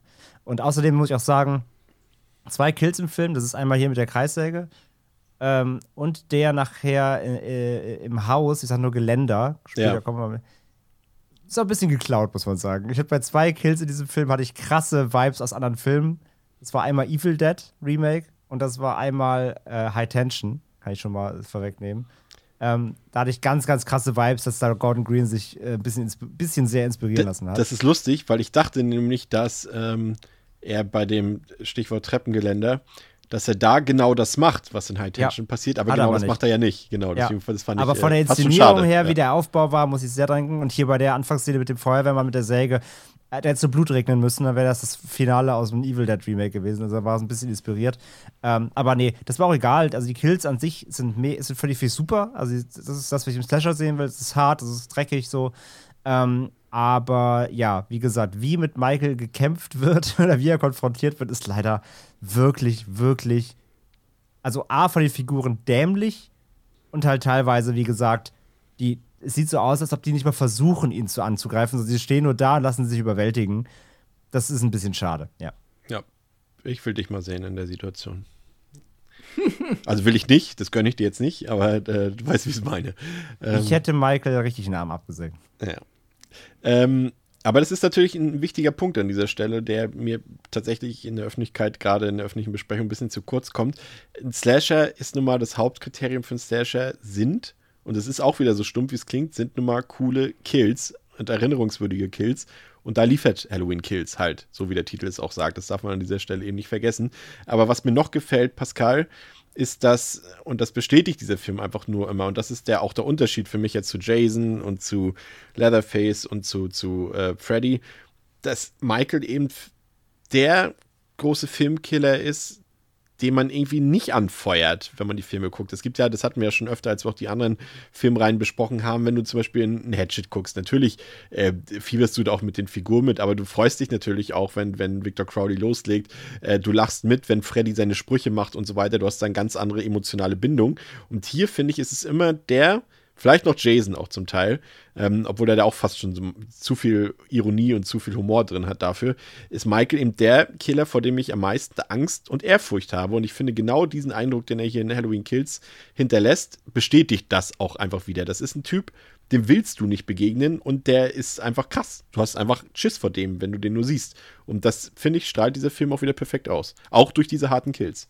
Natürlich immer in Betracht dessen, ja, wir wissen, in Halloween, in Carpenters Halloween hat Michael Myers noch ganz zahm getötet, aber das ist halt auch nicht mehr 1978, sondern 2021. Ja, ähm, genau. Das ist, es ist ja generell auch beim, also im Halloween-Franchise, wenn du da auch im Slasher-Kontext denkst, bist du ja hier eigentlich von ein paar Ausnahmen vielleicht mal abgesehen, jetzt ja auch nicht unbedingt beim ganz klassischen Platten Teenie-Slasher, wo halt du irgendwie die, äh, du bekommst sieben Figuren vorgesetzt, davon findest du sechs ätzend und Ja, feuerst genau. dann Genau. der die Killerin an, dass die bitte ganz schnell sterben sollen und dann hast du eine coole Figur, die am Ende die Oberhand gewinnt. So ist es ja in der Regel nicht. Und das mag ich, und das mag ich auch an Halloween Kills, dass du nämlich immer in diesen Momenten, du hast zum Beispiel eben das ähm, Haus angesprochen, wo er dann danach hingeht und da ist ja das ähm, Paar, das ältere Pärchen, das dort ähm, sitzt. Und bevor es dann zur Sache bekommt, hast du so, sag ich mal, zwei Minuten Zeit, dich so ein bisschen mit den Figuren ähm, warm zu machen. Und ohne dass ich jetzt was über die Figuren lerne, also natürlich im Kleinen, aber ohne dass ich jetzt groß was weiß über diese Figuren, schafft es der Film trotzdem, die mir in einem kurzen Zeitraum so charismatisch zu machen, zumindest, also so ging es mir dabei, dass ich dann, wenn offensichtlich jetzt äh, Michael Myers die Szene betritt, ich mit Fieber und Angst habe. So. Und das in einem ganz kurzen Zeitraum. Und das funktioniert für mich super. Und genau dadurch entsteht dann bei mir das Gefühl, was du beschrieben hast, Chris, nämlich, dass ich dann halt wirklich Angst für, vor den, also Angst habe für die Figuren quasi mit, Ja. also empathisch mit Angst habe. Und das ist super. Und dann ist Michael Myers halt auch, und dann ist halt das macht der Film auch super, diese Bedrohlichkeit von ihm auf die Leinwand zu transportieren. Das klappt hier auch meiner Meinung nach einwandfrei. Also wenn er dann dann in diesem Häuschen ist es ja so, dass sie da mit einer Drohne spielen und dann äh, ist die Drohne kurz verschwunden und äh, Michael wirft sie dann halt zerstört zurück und dann verstehst du, worum es geht. Und dann kommt er rein und die, ja, dieses stoische, emotionslose, was Michael halt alles so ausmacht und auch, ja, dieses Gnadenlose, wie er dann die Kills umsetzt. Trotzdem immer so leicht diese Katzenweih, also immer so dieses leichte, Spielt er nicht doch ein bisschen mit seinen Opfern? Es ist alles so, was ich an Michael mag, schafft der Film tatsächlich, finde ich, in diesen Killsequenzen sehr, sehr gut zu transportieren. Und ja, es ist eine vergleichsweise wirklich, also also auch vergleichsweise brutale und ähm, böse Inkarnation von Michael. Aber er ist jetzt halt auch gerade in diesem Haus eingeschlossen gewesen und wurde versucht anzuzünden. Also da ist dann vielleicht sogar er noch mal vergleichsweise wütend. Deswegen, das ja. passt für mich. Und noch mal zu dem, was André gesagt hat. Ich, äh, es gibt kein, also ich kann es nicht wegargumentieren, dass das natürlich auf einer gewissen Ebene komplett konstruiert und wahrscheinlich auch albern ist, wie sich die Feuerwehrmänner da ähm, Verhalten, dass das halt, ich glaube, Chris, du hast es so schön gesagt, wie auch in so einem Bruce Lee-Movie, wo dann halt alle da stehen und dann einmal versuchen, äh, quasi mit ihrer Waffe oder mit ihren Techniken äh, anzugreifen. Ähm, ja, das ist halt so. Aber äh, auf der einen Seite muss der Film sowieso mit dem Konstrukt Michael Myers in dem Film versuchen umzugehen. Das ist eh nie wirklich logisch. Da kommen wir später noch mal drauf. Das ist halt, es gibt immer, man kann sich immer fragen, warum machen die das nicht so? Das wird ja voll Sinn ergeben. Warum legen die nicht einfach einen großen Bleikäfig um ihn oder so? oder, äh, na, also, du hast ja immer irgendwelche Möglichkeiten. Und das ist immer so ein bisschen, deswegen, ich kann viele Kritik, ich, man kann immer gegen gute Kritik da vergleichsweise schlecht argumentieren, weil das stimmt natürlich alles. Aber wenn man es schafft, damit zu leben, kann man verdammt viel Spaß damit haben. Und so viel Spaß hatte ich dann mit dieser Feuerwehr. Männerszene, die ich, ich habe das einfach, also das war, glaube ich, für mich das Highlight des Films, eines der Highlights des Films und vielleicht durchaus so in meinen Top 5, Top 10 Halloween-Sequenzen, weil ich mich halt von dieser Logik freigemacht habe und dann ist es einfach, ey, wenn ich halt sehe, wie der Feuerwehrmann die Kreissäge auspackt und ich weiß in dem Moment schon, wer die in den Kopf bekommt. Ich habe das einfach gefeiert so. Wobei das aber auch, ne ich, mir war es auch schon, also für die Lieblingsszene war es mir nicht zu genug ausgeschlachtet schon wieder, weil die war dann doch relativ ja, okay. zügig auch vorbei, fand ich. Ähm, weil irgendwie der eine kriegt dann halt wie das Ding so in der Ego-Perspektive ins Auge oder eine, okay, der, mhm. der ich glaube, die beste Szene von der ganzen, von der ganzen Szene war, äh, der beste Moment für mich, war, wo er den einen halt aufspießt und so hochhebt. Genau, ja. das war ein geiler Shot ja, das war ein Jason-Moment. Aber alles andere war so super schnell vorbei, leider auch. Also die hätte, hätten sie gerne fast noch ein bisschen mehr auskosten können, mhm. die Szene, ja. Das stimmt, das stimmt. Da stimme ich dir zu. Und ja, hier wegen dem, äh, fand ich halt auch mit dem alten Ehepaar, sehe ich genauso. Ich habe erst nicht verstanden, warum er die jetzt töten muss, aber das muss ja dann wahrscheinlich irgendwie fast nebenan gewesen sein. Genau, es ist das Haus nebenan, das muss man aber auch, das habe ich auch im Kino nicht gerafft, das habe ich jetzt auch erst zu Hause äh, in, in, dem zweiten und dritten Gucken sie, gemerkt. Sie, sie reden ja auch vorher mit dem Polizeieinsatz, mhm. dem Feuerwehreinsatz, genau. das muss ja daneben sein, genau. Ähm, aber ja, bin ich voll bei Pascal, ich fand auch, also die tun halt, das ist der Unterschied halt, die tun die Opfer leid es ist halt nicht der, der, der, der Freitagfilm mit acht dummen Teenies und du willst, dass alle sofort weggemetzelt werden und du bist, yo, go for it, Jason. Sondern halt, ähm, du, du rootest eher für die Opfer und das ist der Unterschied. Und ähm, weil es halt, auch so ironiefrei ist, ne? Genau, weil es halt auch unemotional, also es ist emotional, unemotional. Also er geht halt rein, bringt sie alle um. Und es gibt keine, keinen dummen Spruch, es gibt keinen, genau. Wobei ich fast sagen muss, ich war erst ein bisschen irritiert und hab, ich weiß nicht, wie es, das fände ich mal spannend, wie es euch da ging in der Szene ich fand das erst ein bisschen antiklimatisch fast, ähm, wie Michael dann diese, der, also dann, er, er sticht ihr dann, also den, den Typ sticht er ab erstmal und äh, den alten Mann und der Frau sticht er dann diese Halloween-Röhre in den Hals. Ja. Und sie lebt ja dann noch und dann muss sie noch so mit den letzten Atemröchlern, wo, du, wo wir bei deinem sadistisch, sadistisch sind, das du eben angesprochen hast, ähm, äh, wie der Typ dann auf den Tisch gepackt wird und Michael nimmt immer wieder so ein Messer vom, vom äh, Messerhalter. Ja, du, und, vor allem auch, auch, so klassisch. Du hast ja diesen, diesen Messerblock, kennt jeder von zu Hause, wo meistens fünf oder sechs Messer drin sind und die jagt er dem ja dann komplett noch nacheinander, aber auch, und das ist, glaube ich, das, worauf du hinaus willst, mit Freude in den Körper rein. Du merkst richtig, mhm. dass er da richtig Bock hat, gerade all diese Messer genau. in den Körper zu rammen. Er, er sticht die den alle in den Rücken, während er auf dem Tisch liegt, äh, nochmal so nach und nach und holt sich ein neues und sticht das wieder rein da war ich erst so, ist das Michael? Ist das der nicht immer so schon, effizient, mal, einmal tot und weg? Schieb das mal ähm, nach hinten. Das, okay. äh, da kommt nachher noch äh, in, meinem, in meinen Ausführungen ein wichtiger Teil, wie wir Michael hier einzuschätzen haben. Da passt das Ganze ja gut rein, was seine Motivation angeht. Da äh, passt das gut zu. Okay, dann. Wir vergessen es auch nicht, keine Sorge. Ich ziehe meine Frage zurück und vertage sie auf später. Äh, was mich noch interessieren würde, äh, Pascal, du hast äh, uns ja heute über das Tags schon ähm, noch eine lustige News erzählt äh, zu diesen Feuerwehrleuten. Magst du die vielleicht noch mal kurz erzählen? Also ich habe in einer ähm, anderen Filmrezension gehört, dass es wohl äh, auf Twitter ganz kurz in der Bubble irgendwie so einen Aufschrei gab, dass es halt, äh, ja, viele Menschen, auch wohl in den USA, ähm, sehr unglücklich waren mit dieser Feuerwehrmänner-Szene, weil ja auch ähm, aus guten Gründen, und ich finde das ja auch komplett in Ordnung, Feuerwehrmänner einen sehr hohen Ruf genießen in der, innerhalb der Gesellschaft. Ähm, und dass das ja geschmackslos sei. So. Und ich weiß jetzt ehrlicherweise nicht, wie, ähm, ob die, also ich habe dann auch schon wieder gelesen, dass diese Petition vielleicht selbst ein bisschen ironisch war, aber im Grunde ging es darum, dass halt ein ähm, ja, werdender Feuerwehrmann doch darum bittet, diese Film äh, Szene aus dem Film zu entfernen, was ja auch absolut realistisch ist, nachdem der Film erschienen ist. Release Ähm, the Firefighter Cut. Genau, weil äh, die können ja nichts dafür. Und es ist ja, ey, ich, ich, ich will jetzt ja auch nicht sagen, äh, das ist also grundsätzlich ist das ja richtig. Also das, aber das ist ja ein Thema, das fängt ja ganz woanders an. Das fängt ja nicht bei Feuerwehrleuten an, sondern das fängt dabei an, ob ich jetzt äh, so einen Film moralisch genießen kann oder nicht. Weil ich meine, wir reden hier darüber, wie cool die Kills sind und dass das natürlich irgendwo, ja, nicht für jeden Geschmack ist, kann ich nachvollziehen. Aber wenn ich dann sage, mir geht es jetzt nur noch um gewisse Berufsgruppen, die bitte nicht mehr Opfer werden dürfen von Michael, wird es halt aus meiner Sicht ein bisschen albern. Dann ist das vielleicht einfach generell nichts für einen. So. Ich meine, ja. Da, es ist ja jetzt, glaube ich, in dem ich, man, man könnte mal so durchgehen, welche Berufsgruppe jetzt noch fehlt in dem Halloween-Franchise. Wer, wer wurde jetzt noch nicht in irgendeiner Version von Michael getötet? Also, wenn irgendwann die Teenie-Lobby kommt, können wir das Slasher ja, dann ist vorbei.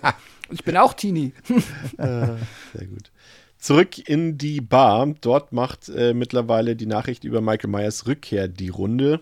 Ähm, Vanessa und Markus, die Markus, die wollen heimfahren. Und äh, Vanessa steigt auch ins Auto, doch scheinbar sitzt da jemand auf dem Rücksitz. Natürlich liegt die Vermutung nahe, dass Michael Myers dort auf dem Rücksitz sitzt und äh, deshalb äh, geht, äh, geht sie zurück in die Bar und ruft dort die Leute um Hilfe.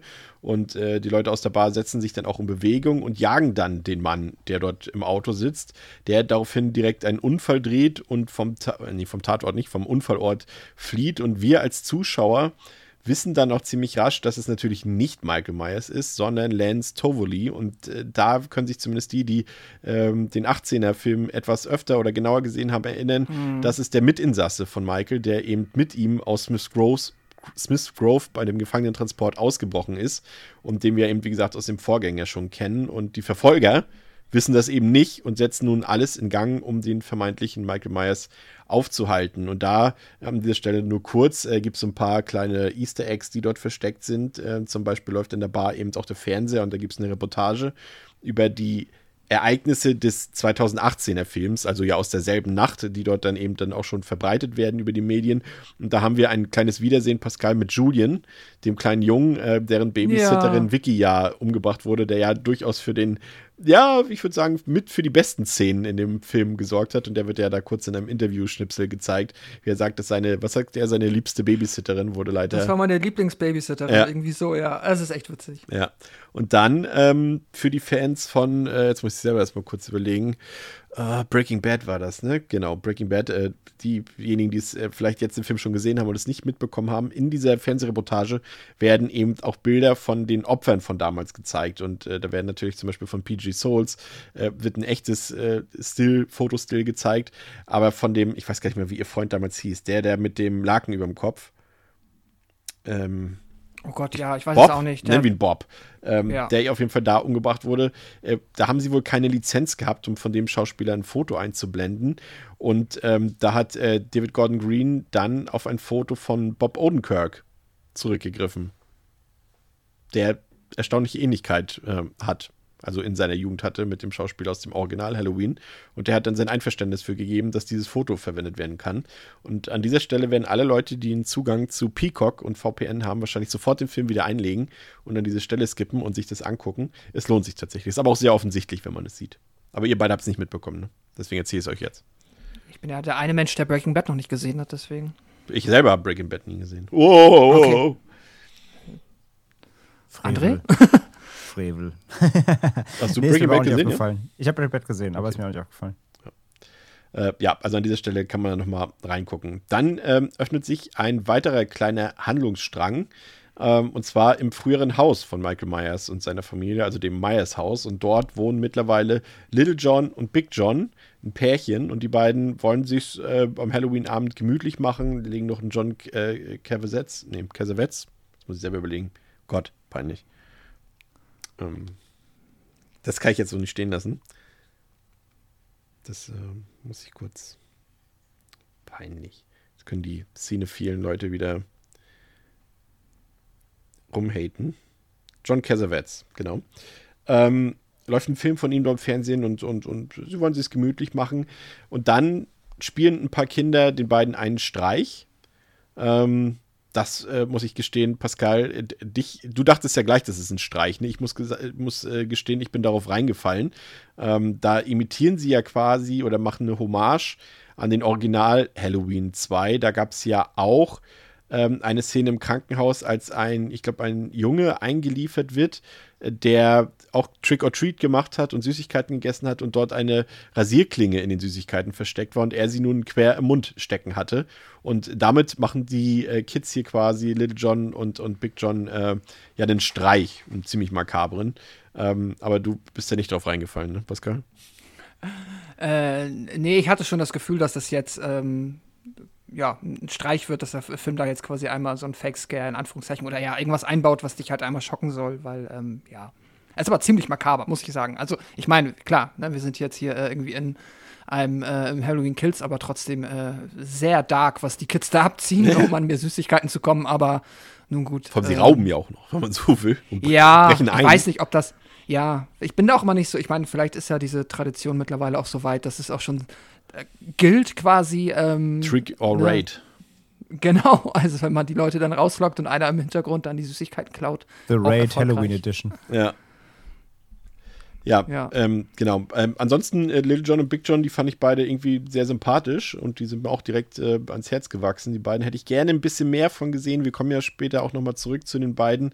Aber da hätte ich mir tatsächlich ein bisschen mehr Screentime noch gewünscht. So hat man schon doch ein bisschen das Gefühl, dass hier quasi Charaktere eingeführt werden, damit sie eben wie immer später das Zeitliche segnen dürfen. Aber nun ähm, endlich mal zu den Strodes, die ja bei uns hier noch gar keine große Beachtung geschenkt bekommen haben, weil sie eben von dem Film bis zu dieser Stelle auch kaum Beachtung gefunden haben oder geschenkt bekommen haben. Und ähm, die drei Damen befinden sich mittlerweile im Krankenhaus, im äh, berühmten Haddonfield Memorial Hospital, das übrigens ähm, das Originallogo aus dem ja nun nicht mehr äh, Canon Halloween 2 spendiert bekommen haben. Und an dieser Stelle muss ich nochmal sagen, zu Halloween 2, und das ist eine Sache, ähm, ist jetzt ein spontaner Einwurf von mir, äh, weil ich mit André heute Nachmittag schon drüber geredet habe. Das ist eine Sache, die finde ich, die darf nicht passieren. Ähm, nochmal zurück am Anfang zur Bar, als dort uns ähm, die ganzen Leute vorgestellt werden. Nee, das kommt ja sogar erst später im Film, aber ich greife es jetzt trotzdem auf, weil wir, weil wir nochmal Szenen sehen von, ähm, von Chief Brackett, von früher, von, von Lindsay, von, von Marion Chambers und so weiter. Und da wird nämlich der Fehler gemacht vom Film, dass er ja, wie gesagt, Halloween 2 ist nicht mehr Kanon in dieser Reihe. Aber der Film zeigt in seinen Flashbacks Szenen aus Halloween 2 von Chief Brackett und seiner Tochter Annie. Und das macht dann irgendwie keinen Sinn, André. Ne? Das ist irgendwie ein Fehler. Ich weiß nicht, ich finde, das darf eigentlich nicht passieren. Es gibt bestimmt einen technischen Grund dafür. Vielleicht, weil das irgendwie das Material aus dem Original irgendwie da nicht ganz reingepasst hat, was auch immer. Aber eigentlich darf das nicht passieren. Ja, das ist halt, wir haben uns ja schon darüber unterhalten, ja, heute Nachmittag auch äh, nochmal. Also, es ist halt, ich frage mich halt, wer, wer es, also ist es verbockt worden oder ist es absichtlich? Und ich dachte mir halt, okay, vielleicht war im ersten auch nicht genug Material einfach da. Mussten sie was aus dem zweiten nehmen? Hatten sie nicht, ich meine, der erste hat ja auch, wir haben es eben selber gesagt, der erste hat nicht viele Charaktere, ne? Ja. ähm, äh, äh, nicht viele Szenen auch mit, mit, mit anderen Charakteren. Ähm, vielleicht gab es nicht genug, vielleicht mussten sie da nochmal in die, in die äh, Kiste greifen und was aus dem anderen Teil rausziehen. Aber ja, Also als Beispiel, halt, es gibt halt einen, von Annie, gibt es halt in Halloween 2 nur eine Szene und das, wie ihre Leiche ins Krankenhaus gebracht wird. Und genau diese haben sie genommen. In Teil 1 gab es ja. Ja. da genug zum Beispiel. Ja, das stimmt. Es ist, eine, es ist auf jeden Fall eine seltsame Entscheidung, gerade wenn man halt vorher zehnmal posaunt, äh, dass eben der Kanon jetzt äh, ab dem zweiten Teil nicht mehr gilt, so in der Timeline hier. Ähm, aber dann machst und, und ich, ich denke mir halt, so blöd zu sagen, den Mach, die, also so blöd schätze ich die Macher nicht ein, dass sie sagen, das wird den Fans schon nicht auffallen. Doch, natürlich fällt es auf. Also gerade den Fans fällt es auf. Vielleicht haben sie aber auch gesagt, okay, das ist halt der Collateral Damage, der breiten Masse ist es scheißegal und wir verärgern lieber ein paar Fans. Keine Ahnung. Ich weiß es nicht. Wie gesagt, ich frage mich, ist es verbockt worden? Also haben sie nicht aufgepasst? Ah, oder ist es halt wirklich on purpose? Wir machen es jetzt einfach. Und ich meine, Carpenter ist zwar nur Producer, aber er war ja auch beteiligt. Ne? Sagt dann auch nicht ein Carpenter so, ey Leute, hier, hallo, nicht Timeline und so. Ich weiß es nicht. Es ist komisch. Wie gesagt, es stört in Anführungszeichen den Film ja nicht. Aber wenn du groß vorher eben immer ankündigst, pass auf, wir machen ab Teil 1 den Cut oder nach Teil 1, ähm, dann ist es irgendwie schon, schon, ja, komisch. Unregelmäßigkeit darin. Ja, also zurück zu den Strodes. Die sind mittlerweile im Krankenhaus angekommen, in dem eben die schwer verletzte Laurie erstmal behandelt werden muss. Ähm, doppelt später auch Officer Hawkins noch eingeliefert. Und Karen und Allison müssen erfahren, dass Michael Myers noch am Leben ist und weiter durch Haddonfield wütet. Und Allison erfährt dann auch von Cameron, also ihrem Schwebenden oder Freund in Schwebe, Boyfriend in Schwebe, dass die Bevölkerung Haddonfields unter der Führung von Tommy Doyle Michael Myers nun jagen will. Also quasi eine Bürgerwehr dort ins Leben gerufen wird oder wenn man so will, auch ein wütender Mob. Und ähm, dieser teilt sich dann auf. Äh, Marcus, Vanessa, Marion Chambers und Lindsay Wallace fahren in einem Van durch Haddonfield. Tommy Doyle versucht ebenfalls äh, die, zum einen die Bevölkerung zu warnen von Michael Myers, aber auch Freiwillige zu mobilisieren. Und dann bilden auch Allison, Cameron und Lonnie noch eine Truppe. Und ja, das ist jetzt der Punkt, darüber können wir jetzt vortrefflich diskutieren. Es ist ja natürlich jetzt zum einen erstmal nichts Neues, ähm, dass es hier in, im Halloween-Kontext eine äh, Bürgerwehr gibt. Ähm, das gab es ja schon in Halloween 4, falls ihr euch erinnert, als am Ende die Rednecks mhm. quasi hinter Michael Myers hergefahren sind und ihn zur Strecke bringen wollten. Aber es ist eben generell und das ist mir auch, kommt mir auch gerade, ehrlich gesagt, bei vielen äh, Kritiken, die so gerade umherschweben, ein bisschen zu kurz. Das ist halt in den USA kein unrealistisches Szenario. Also der Film wurde gedreht jetzt vor dem, vor dem Sturm auf das Kapitol und auch vor den Sachen, die jetzt zum Beispiel in Portland passiert sind und so weiter. Und, aber sowas gab es halt schon immer in den USA und sowas wird es halt auch immer wieder geben. Und es ist auch schon äh, in anderen Orten und in anderen Ländern auf der Welt passiert. Es gibt gerade in den USA, wissen wir eben, äh, durch die Waffengesetze, durch auch jetzt gerade, wenn wir das wieder sehen, da wird ein neuer Präsident gewählt. Und hier, wenn wir in Deutschland haben, okay, hier ist jetzt nur mal als Beispiel, hier kommt jetzt die Ampelkoalition, da wird jetzt keiner, kein CDU-Wähler auf die Straße gehen und ein Riot machen mit Mistgabeln und äh, vor, vorm Bundestag stehen oder so weiter. Und Gut, wir haben das jetzt Corona-bedingt auch ein bisschen anders gesehen, aber sagen wir es mal so. Aber die Republikaner sind zum Beispiel so, die sagen, äh, ja, okay, da ist jetzt vielleicht ein neuer Präsident, aber es ist nicht mein Präsident, den akzeptiere ich nicht und so weiter und so fort. Und das ist halt dort, gilt halt das Recht des Stärkeren mehr oder weniger immer noch und da wird halt das auch Gesetz, das gerne mal in die eigene Hand genommen. Eben, wie gesagt, wir kennen alle die Waffengesetze dort und äh, man sieht es nur jetzt halt ein bisschen öfter, weil wir jetzt eben auch die sozialen Netzwerke haben, aber gegeben hat es das schon immer. Und dass das jetzt so aufgeworfen wird im Film, äh, finde ich prinzipiell einen sehr interessanten Aspekt. André hat ja vorhin auch schon gesagt, hier steht die Bevölkerung Haddonfields im Vordergrund in diesem Film oder Haddonfield an sich auch mal und das haben wir und das muss man halt auch so sagen, das ist vielleicht jetzt nicht innovativ, aber innerhalb dieser Reihe und auch innerhalb von Slashern generell haben wir das jetzt so auch noch nicht in dieser Art und Weise gesehen, Pascal. Ja, das stimmt. Und ähm, ja, ob jetzt der, also bezüglich der Glaubwürdigkeit dieser spontan organisierten Bürgerwehr, da habe ich auch tatsächlich nichts dran zu kritisieren. Und ich sehe das wie du. Das ist durchaus etwas, was man ähm, erwarten kann, denke ich. Ne? So, es ist ja auch, es ist ja auch, das ist das eine Ding, das ist, glaube ich, auch so die Phase des Films, wo ich zum ersten Mal darüber nachgedacht habe. Ne? Man muss sich immer wieder vor, vors Auge führen, dass wir immer noch in der einen Nacht sind. Wir erinnern uns auch noch, dass es ja diese äh, äh, ich weiß gar nicht, ob das ein Abschlussball war, aber halt diese Riesenparty gab, ja. auf der, ähm, auf der Allison und und ihr Freund waren, das ist ja auch alles noch in dieser Nacht passiert. So, da ist so ein bisschen, es ist eine sehr lange Nacht. Also, Wir hatten ja erst schon die Angst, dass Halloween Ends ja auch noch in der Nacht spielt. Das wurde ja mittlerweile ja, zum Glück also, bestätigt, dass es nicht so ist, sondern Jahre später. Aber das hätte dann irgendwann nicht mehr funktioniert, glaube ich. Nee, es ist jetzt schon ein bisschen albern. Also, die müssen da wirklich kurz vor der Morgendämmerung am Ende sein. Aber sei es drum. Ähm, ich will damit nur sagen, es ist jetzt nicht so, dass äh, Michael die Stadt jetzt seit einer Woche terrorisiert und einfach keine äh, Polizei oder sonst wie vorbeikommt und die deswegen ähm, ja das machen, sondern es ist jetzt halt eine in Anführungszeichen Notsituation. Alle geraten in Panik. Es ist nicht genug. Ähm, es ist nicht genug ja, Polizei, Spezialkräfte, da ist halt nichts vor Ort und deswegen nehmen sie das halt selbst in die Hand. Das kann ich nachvollziehen. Und natürlich passt es auch einfach ähm, dem Film sehr gut ins Konzept. Das ist ja dann klar. So kannst du halt dann ähm, dieses Duell Haddonfield versus Michael perfekt aufziehen. Ja. Was der Film daraus macht, ähm, das äh, diskutieren wir gleich. Ähm, wir sehen jetzt erstmal, was in der Folge passiert mit den einzelnen, äh, die hier noch etwas kleiner unterwegs sind, die kleinen Gruppen. Ähm, da ist Marcus eben, wie gesagt, mit Vanessa, Lindsay und Marion unterwegs und die halten an einem Spielplatz, da sie dort Kinder alleine schaukeln sehen. Und äh, sie wollen natürlich nicht, dass die Kinder in Gefahr geraten. Und das sind auch die Kinder, die dem Little John und dem Big John auch diesen Streich gespielt haben. Aber sie müssen auf jeden Fall gewarnt werden von Michael, was Lindsay dann übernimmt.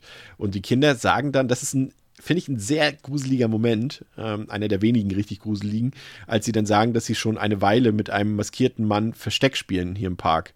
Und dann äh, sagen sie so, ach, da hinten ist er ja und zeigen mit dem Finger und da steht halt Michael im Nichts. so, und das fand ich echt spooky. Und er hat halt in der einen Hand natürlich wieder sein, sein markantes großes Küchenmesser und in der anderen Hand hat er den maskierten und abgetrennten Kopf eines der Kinder in der Hand. Mhm. Und das ist schon okay. Kommen wir gleich noch drauf zu sprechen. Und nun macht er sich dann erstmal über die drei Leute her, die dort im Auto sitzen. Erst ersticht der Marion, äh, nachdem diese quasi ihn mit einer ungeladenen Pistole und dem Spruch, This is for Dr. Loomis, über den wir auch gleich noch reden müssen, äh, will sie ihn dann erschießen und das klappt natürlich nicht. Und dann bekommt Marcus in einem der besten und brutalsten Kills des Films dann das Küchenmesser brutal ins Auge gerammt und anschließend will Vanessa Myers dann erschießen, aber der tritt dann die Fahrertür gegen Vanessa, was den Effekt letztendlich hat, dass sie sich vor Schreck selbst einen Kopfschuss verpasst. Ähm, Lindsay zeigt sich dann schon etwas wehrhafter und äh, kann zunächst dann auch vor Michael fliehen und sich auch erfolgreich vor ihm verstecken. Also in dieser Sequenz steckt da wirklich sehr viel drin. Zum einen, André natürlich auch diese, auch wieder, das ist auch wieder ein weiterer Indiz für Michael und wie er hier motiviert ist und äh, charakterisiert ist, in Anführungszeichen. Es ist ja nicht so oft in dieser Reihe passiert, dass er wirklich Kinder umbringt.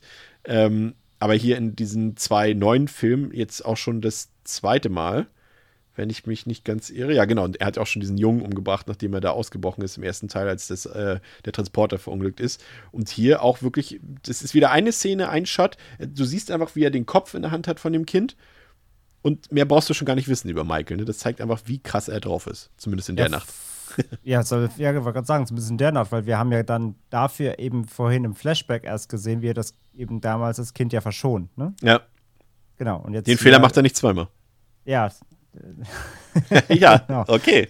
Das ist, das ist sein Gedanke, ja. ja. Zweimal kommst du mir nicht. Ähm, nee, klar. Jetzt weiß er ja, dass die Leute ihn auch 40 Jahre später sonst noch nerven, wenn das nicht erledigt. Frühzeitig. Genau.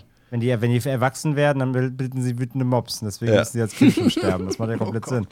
Ähm, ja, absolut. Gehe da komplett mit d'accord. Das ist wirklich äh, ganz schön böse. Und ich finde jetzt auch gerade hier diese Autoszene, da muss ich sagen, die ist dann so von der Choreografie her, sage ich mal, wenn man es so nennen kann, auch deutlich besser als zum Beispiel die ähm, Feuerwehr, ähm, Feuerwehrmann-Szene. Ähm, also wie Michael Myers agiert, wie die Leute angegriffen werden. Also er erst halt äh, so fast so Urban Legends-mäßig aufs Dach klettert und da rumpoltert und dann quasi, du weißt nicht, von welcher Seite er kommt. Ähm, dann natürlich, wer hat nochmal die Pistole? Äh, Marion hat eine und, und Vanessa. Genau, auf jeden Fall, die Pistolen werden auch total ähm, stümperhaft eingesetzt, weil die natürlich überhaupt nicht ausgebildet sind im Schießen so.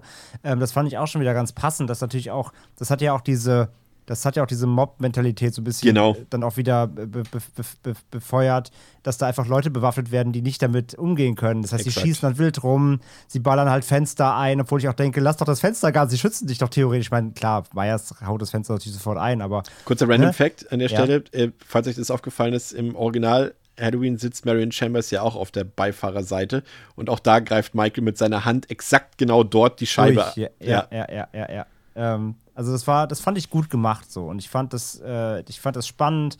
Und dann auch, wenn Michael dann ist, äh, das ist ja auch die Szene, die ich von angesprochen habe, wenn Michael ins Auto reinsteigt, wie er dann dem einen eben das Messer da wirklich ins Auge hämmert und das alles in Close-up und das ist schon echt ganz schön drastisch. Und dann, ja, das war so der eine Kill mit der, mit der Waffe, mit dem wir die Tür treten. Da haben wir alle gelacht. Genau, das ist natürlich der funny Moment. Aber ich finde dann, sobald Michael dann wieder aus dem Auto auch so richtig kalt, emotionslos wie er halt ist, aussteigt, ist auch schwer vorbei. Also der Moment ist lustig. Das ist fast so ein bisschen wie der, äh, wie der Moment mit dem Tisch im äh, Death Wish Remake am Ende, wo du nicht damit rechnest, äh, was, was Eli Roth am Ende mit dem Tisch Ja. macht. So war das hier auch. Du bist halt so, was passiert jetzt? Und dann dieser Tritt und Bumm und sie liegt da, du bist so, was? Was ist denn jetzt passiert?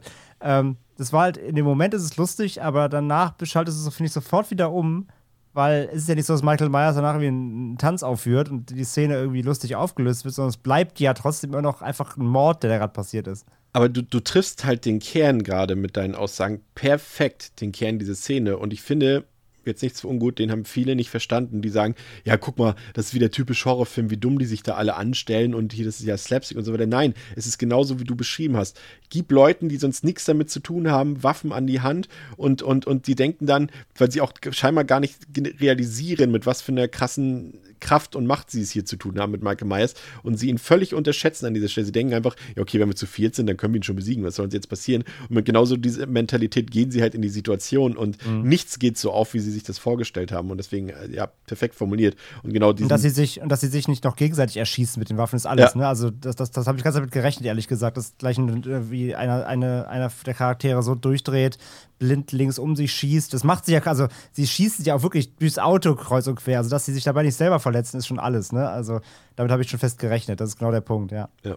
Was natürlich äh, lustig ist, wenn wir jetzt mal den alle Filme zählen, äh, Kanon äh, benutzen oder die Timeline benutzen, ist Marion Chambers natürlich äh, die einzige Charakterin, die zweimal onscreen von Michael Myers umgebracht wird. Finde ich auch gut. Also in Age Ja, 20 stimmt. stirbt sie auch schon. Ja, genau. Ja. Ja, aber, aber nochmal zu dem Spruch zurück. Und da, da wird es für mich dann wieder inhaltlich ein bisschen schwierig.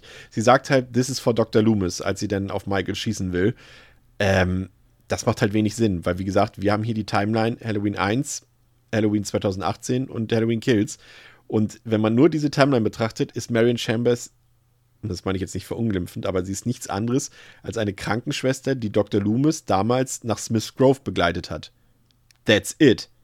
Also woher der Spruch, this is for Dr. Loomis? Zumal in dieser Timeline hat Michael Myers auch Dr. Loomis kein Haar gekrümmt. Dr. Loomis ist einfach aus Altersgründen irgendwann gestorben, weil er halt alt war. Und das ist alles. Und das ist halt irgendwie Mist, wenn sie denn, weil das ist ein Spruch und das kommt sehr häufig vor im Film und das ist auch was Negatives, was ich ihm äh, ankreiden muss. Das, äh, das sind so Dialoge oder, oder Aussprüche im Drehbuch drin, die nur für so ein für so einen Coolness-Faktor drin sind. Sieht halt cool aus, wenn sie vor ihm stehen und sagt, this is for Dr. Loomis. Denken alle, ja, stimmt, Dr. Loomis. Aber wenn du dann halt zweimal Dr. drüber Loomis, nachdenkst, Ja, ja, genau. Ja, ja, ja. dann ist es halt totaler Bullshit, Pascal. Ja, ich habe minimale Hoffnung, dass wir im dritten Teil vielleicht noch ein bisschen was darüber erfahren, was mit Dr. Loomis dann passiert ist. Natürlich, glaubst du es, das? es kann nicht. Ich könnte mir vorstellen, dass, ich meine, er hat ja den, oh Gott, wie heißt denn jetzt äh, der, äh, der böse Dr. Loomis, der dann jetzt Dr. in 18er Sat Satran oder so ähnlich wie Satan, Dr. Satan oder Satran oder so. heißt der. Genau, Satane, Ja, Dr. genau. Satane. Den, das, ist, das war ja wohl sein Protégé und den hat er ja anscheinend dann quasi Michael übergeben, Ja. wenn ich es richtig verstehe. Genau. Vielleicht bekommen wir noch so eine, ähm, Dr. Loomis ist verrückt geworden und hat einfach, ist einfach an dieser Böshaftigkeit, an diesem bösen ähm, Wesen äh, psychisch zugrunde gegangen. Aber das ist einfach nur mal, ich will es auch einfach nur mal erwähnt haben, weil wenn das jetzt kommt, dann habe ich das krass vorhergesehen. ähm, Hoffen wir es. Aber- Das ist ja generell das Problem an diesem Teil, was der Mittelteil ja immer hat. Du weißt halt nicht, was davon am Ende noch aufgelöst oder aufgeklärt wird Ja, im dritten genau. Teil eventuell, ne? Genau, und wir haben jetzt ja schon mal, also Flashbacks sind jetzt ja offensichtlich ein Stilmittel, mit dem gearbeitet werden kann. Das heißt, da könnte natürlich in Halloween Ends ähm, noch mal ein bisschen was aufgelöst werden. Aber so aus dem Nichts ist es schon, ja, es ist schräg, da hast du natürlich vollkommen recht.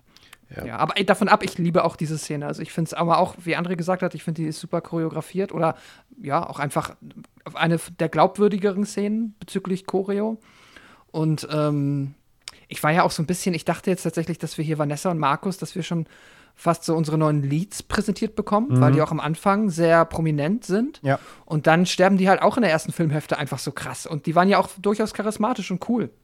Also das fand ich auch, da wurde ähm, so für meinen Geschmack ganz nett mit der Erwartungshaltung gespielt. Ja. Ja, fand ich auch. Also der Film macht relativ deutlich, macht relativ schnell deutlich, hier kann alles passieren und jeder sterben. Ja, also, ja. Das macht er schon. Außer natürlich Laurie Strode, die immer im Krankenhaus liegt. Ja, ja, gut. Ich fand es aber auch cool, dass das, äh, das darf man ja auch nicht äh, verkennen. Lindsay schafft es ja tatsächlich, sich erfolgreich vor Michael zu verstecken. Und es gab jetzt in der Halloween-Geschichte nicht so viele Leute, die das geschafft haben, die nicht umgebracht wurden. Ähm, und Das ich musste stimmt. so lachen, ich musste sofort an, an den ersten Herr der Ringe denken. Ja, als sie sich da natürlich. quasi unter diesem Baum so versteckt, so wie die, die drei Hobbitze. Das auch Vor den Nazgul. Ja, genau. Ja. Das war halt so irgendwie gefühlt eins zu eins dieselbe Szene. Ich weiß nicht, ob es Absicht war oder nicht, aber musste schon ein bisschen daran denken.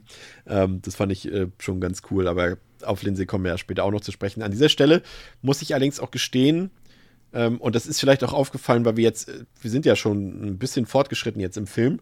Ähm, und wir haben relativ wenig von Laurie, Karen und Allison gesehen. Ich glaube, es gibt ein bisschen zu viele Personen in diesem Film, die irgendwie alle im Mittelpunkt stehen sollen. Und da fehlte mir tatsächlich ein bisschen der Fokus. Weil irgendwie die Strodes werden hier bis zum Showdown fast zu Randfiguren degradiert, André. Hatte ich zumindest das Gefühl. Zumal ja diese Figuren auch alle über Haddonfield verstreut sind. Also die sind ja alle an verschiedenen Orten immer mehrfach im Film. Und äh, das sorgt ja auch dafür, dass Michael eben äh, seine Üb quasi auch nicht so richtig stalken kann, sondern immer mit, mit Jumpscares auftauchen muss. Was ja auch eigentlich nicht äh, was Ungewöhnliches für Halloween ist, aber das kommt hier schon sehr zum Tragen, dass er auch immer wieder mit Jumpscares auftaucht. Die wirken, die funktionieren, aber generell finde ich, sind zu viele Figuren, zu viele Handlungsorte auf einmal. Ja, absolut. Und Michael kriegt, ich meine, das ist ja sowieso immer dieser, sag mal, Slasher-Killer-Gag, dass die immer irgendwie auftauchen und du weißt nicht wie. Und ich meine, das hat, das, das hat so das Scary Movie ja selbst verarscht, ne? Wie, wie immer äh, ein Killer steht da und sobald die Person wegguckt, laufen sie irgendwie hinter den Busch oder so. Ja. Und ich meine, selbst bei dem Freitag der 13. Videospiel gab es ja die, quasi diesen, diesen Super-Skill, dass du dich so quasi beamen kannst, ähm, um damit eben hinter Figur, hinter Gegnern aufzutauchen. Das ist ja der, das ist ja der, der einer der Major Gags bei, bei so Slasher-Antagonisten, dass die einfach immer, und vor allem, obwohl sie immer nur gehen, ne? Die, die rennen ja nie, sondern die gehen ganz stoisch und ruhig und trotzdem tauchen sie gefühlt immer wieder äh, vor einem oder hinter einem auf und man fragt sich immer, wie bewegt er sich eigentlich. Und das ist halt bei ähm, Halloween Kills auch wieder ganz extrem. Ähm, das ist für mich halt, wie gesagt, so eine Essenz von Slashern inzwischen, dass es mich nicht stört. Ja. Aber man muss sich ja schon fragen, wie Michael eigentlich so schnell durch Haddonfield kommt, während andere mit dem Van rumfahren. Aber er ist ständig immer überall und bei jedem und, und ist sofort immer zur Stelle. Ähm, das habe ich wirklich, das habe ich unter Slasher-Prämisse geschluckt, weil wenn man sich da jetzt noch dran aufweckt, dann ist echt vorbei so. Aber äh, zu den Strolls, klar. Warte mal kurz, äh, Ja. bevor ich es vergesse, weil es gerade passt. Es gibt tatsächlich, ich meine es auf TikTok gesehen zu haben. Ähm, da gibt es äh, einen TikTok zu, was Michael halt zwischen diesen, zwischen Cut 1 und Cut 2 macht, wie er auf einmal von der Stelle zu der Stelle kommt. Und da sieht man dann halt über, über einen Vollsprint über irgendwelche Hecken springen und sowas alles, damit er halt pünktlich da ist, wo er auftauchen soll im Film. Das ist schon ganz witzig. Ja, ich brauche auch so einen E-Roller oder so. Ja, ja. So einen E-Scooter, wo er schnell. Ähm, ja, und zu den Strolls, ja, aber das dachte ich ja eben schon. Ich, deswegen war ja eben mein, mein kleiner Diss äh, Richtung Laurie schon. Äh, die haben echt nicht viel zu tun. Ne? Also gerade Laurie Strode liegt halt wirklich, äh, wenn wir gleich noch in weiteren Szenen hören, die gefühlt den, ähm, ja, doch 80 Prozent des Films halt im Krankenhaus und macht halt wirklich gar nichts, außer sich zu unterhalten. Ähm, und auch ihre, äh, auch ihre Family halt ähm, äh, macht halt nicht, macht nicht wirklich viel, zumindest vor allem in der ersten Hälfte des Films. Also es dauert wirklich eine ganz lange Zeit, bis die auch anfangen zu agieren. Meistens, die meiste Zeit sind sie auch erstmal eben im Krankenhaus, wo Laurie eingeliefert wird. Ja, also das dauert wirklich, bis die. Das, das, das, deswegen, das unterstützt das, was, Pascal- was Pascal eben gesagt hat. Man hat eine lange Zeit des Films den Eindruck, andere Charaktere wären hier die Leads, ähm, weil die Strolls eben so lange nicht auf dem Plan erscheinen. Aber sobald man dann merkt, okay, die Charaktere, die ich für die Hauptcharaktere gehalten habe, sterben mir gerade alle weg, umso näher rücken wir dann doch wieder eben an die äh, Leads aus dem 2018er auch ran. Ja. Einige Zeit später kommen dann auch Tommy, Lonnie, Allison und Cameron am Spielplatz an und finden dort ein Blutbad vor. Ähm, Michael hat sich ja dann sogar die Mühe gemacht, äh, die Leichen mit den berühmten Masken aus Halloween 3 Season of the Witch zu drapieren. Ähm, kleines Logikloch, können wir gleich noch drüber reden. Ähm, glücklicherweise finden die vier dann immerhin die überlebende Lindsay, die dann auch sofort ins Krankenhaus muss. Und äh, dort wird es nach und nach ziemlich unruhig. Äh, zum einen sehen wir dort den alten Chief Brackett, der jetzt hier mittlerweile arbeitet, aber wir sehen auch immer mehr Leichen, mehr Verletzte, mehr Angehörige und vor allem auch immer mehr beunruhigte Bürger, die dort das Krankenhaus füllen. Und äh, dann ist da eben Tommy Doyle immer noch, der eben die Meute immer mehr aufheizt, denn die Leute wollen sich nicht mehr auf Polizei und Behörden verlassen. Sie wollen jetzt, dass Michael endlich äh, zur Strecke gebracht wird und dann halt es immer wieder. Und das ist ja auch das kleine Trinkspiel, was wir an dieser Stelle empfehlen. Zumindest bitte, wenn ihr es zu Hause guckt, vielleicht im Kino nicht unbedingt. Da könnt ihr andere Leute mit stören. Ja, Habt ihr gemerkt? Nicht im Kino. Mal im Kino, äh, Trinkspiel, immer wenn jemand Evil Dies Tonight brüllt oder sagt, äh, dann ein Schnäppi trinken, dann schafft ihr nicht mal die Hälfte des Films.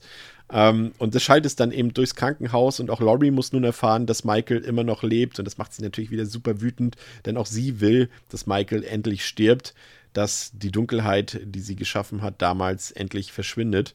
Und ähm, ja, ich fand es tatsächlich überraschend an dieser Stelle, dass sie Lindsay haben überleben lassen. Ähm, damit ist sie ja, wie gesagt, was ich vorhin schon angedeutet habe, zum einen die einzige, die ein 1 zu 1 Angesicht zu Angesicht Standoff mit Michael überlebt hat und ähm, sich auch vor allem, wie gesagt, mal ernsthaft und erfolgreich vor ihm verstecken konnte. Ähm, und ich fände es richtig krass, das äh, habe ich auch noch aus der IMDb rausgekramt, dass die Tochter von Kylie Richards, die erstgeborene Tochter, tatsächlich an Halloween 1988 geboren wurde. Also am 31. Oh. Oktober 88. Das fand ich echt cool. ja, aber äh, Pascal, die Sache hier mit dem äh, Drapieren der Opfer, das ist natürlich nicht verkehrt. Das hat Michael schon immer gemacht, auch schon im Original gemacht. Aber hier macht es irgendwie wenig Sinn, weil wir sehen ja irgendwie, wie er Lindsay verfolgt und dann über diese Brücke dort abzischt. Und kurze Zeit später kommen ja dann schon Tommy, Lorne, Allison und Cameron dort an und plötzlich sind eben die Leichen von Vanessa Marcus und Marion äh, dort drapiert. Eine wird aufgehangen, die anderen sind auf diesem, dieses, diesem Drehkarussell dort und tragen ja diese Halloween 3 Masken. Übrigens äh, ein Gimmick, was ich nicht so geil fand, weil das, ich finde, das ist eine Art von Meta-Humor, das passt nicht in die Ernsthaftigkeit von Halloween rein. War unnötig, weil es A nicht Kanon ist, B noch nie Kanon war und irgendwie ist auch kein nice to have, finde ich. Fand ich albern an dieser Stelle. Ähm, aber generell diese A, also das war halt Quatsch, ne? Dass er hier die, die Opfer nochmal drapiert, irgendwie. Fand ich komisch.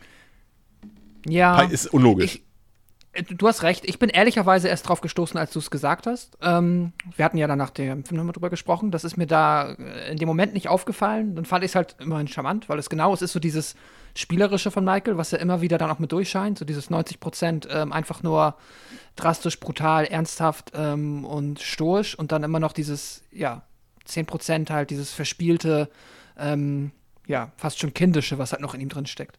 Aber ja, klar, er, er gibt an der Stelle dann irgendwie keinen Sinn. Ist ein, ähm, ja, außer er ist halt dann nochmal umgedreht, weil er dachte, halt, ja. so kann ich den Schauplatz aber nicht zurücklassen. Was denken denn die anderen von mir? So, ich habe jetzt hier noch meine Masken. Ich glaube, das, das hätte, hätte Lindsay nicht überlebt, noch eine Rückkehr von Michael Myers. Ja, ich weiß es auch nicht. Aber ja, es ist, ist auf jeden Fall, ähm, da, da hakt es einmal kurz, ja. Ja, du hast schon mit dem Kopf auch äh, zustimmend genickt, als ich eben die Halloween 3 Masken erwähnt habe. Ja, ich fand das Album. Also das fand ich wirklich albern. Das war, es war unnötig in die Szene raus, es fehlt gar nichts. Ähm, das, und es ist einfach nicht Michaels Stil. Der drapiert, hat er schon mal, also wirklich ja, jetzt, doch, doch, er hat, das hat er schon immer drapiert. gemacht, aber. Naja, aber, aber, aber so, also es ist ja schon extrem.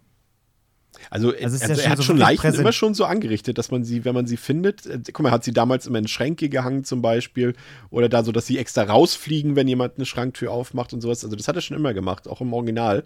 Aber ich fand jetzt explizit wirklich diese, diese Masken. Naja, also dass, also dass jemand in den Schrank packt, sie halt dann rausfällt, das ist ja einfach, das ist ja einfach Physik so. Aber aber dass du halt mit den Masken auf dem Karussell, das war schon eins, das war so ein, ein, ein, ein Stück zu viel schon, so eine Etappe zu too much. Das, das fand ich super, super seltsam und unpassend. ich muss halt immer gefallen. an Michael denken.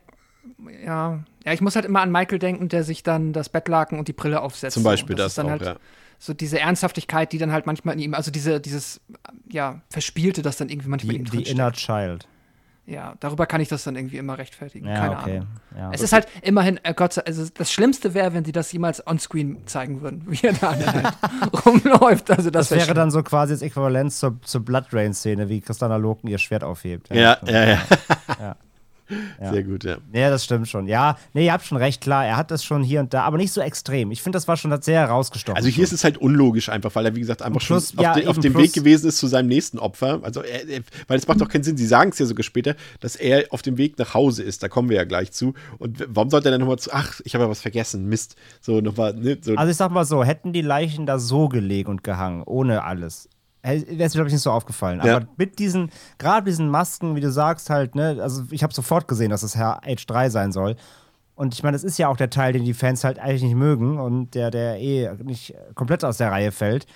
Und dass es dann genau die sind, das war ja wirklich, also auch hier wieder übertriebenster Fanservice, aber in die falsche Richtung. Also das, das fand ich wirklich super unnötig. Ja. Ja, Gag wäre besser gewesen, wenn er die hässlichen Michael Myers Masken aus Teil 4, 5 und 6 den Leuten aufgezogen hätte.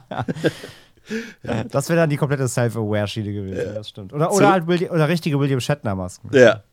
Zurück ins alte Myers Haus zu Little John und Big John. Ähm, denn scheinbar spielt den beiden wieder jemand einen Streich, denn es klopft plötzlich an der Vordertür und wenige, wenige Sekunden später dann auch noch an der Hintertür. Und die beiden vermuten natürlich logischerweise, dass wieder die Kids dahinter stecken. Doch das ist mal wieder ein Irrtum.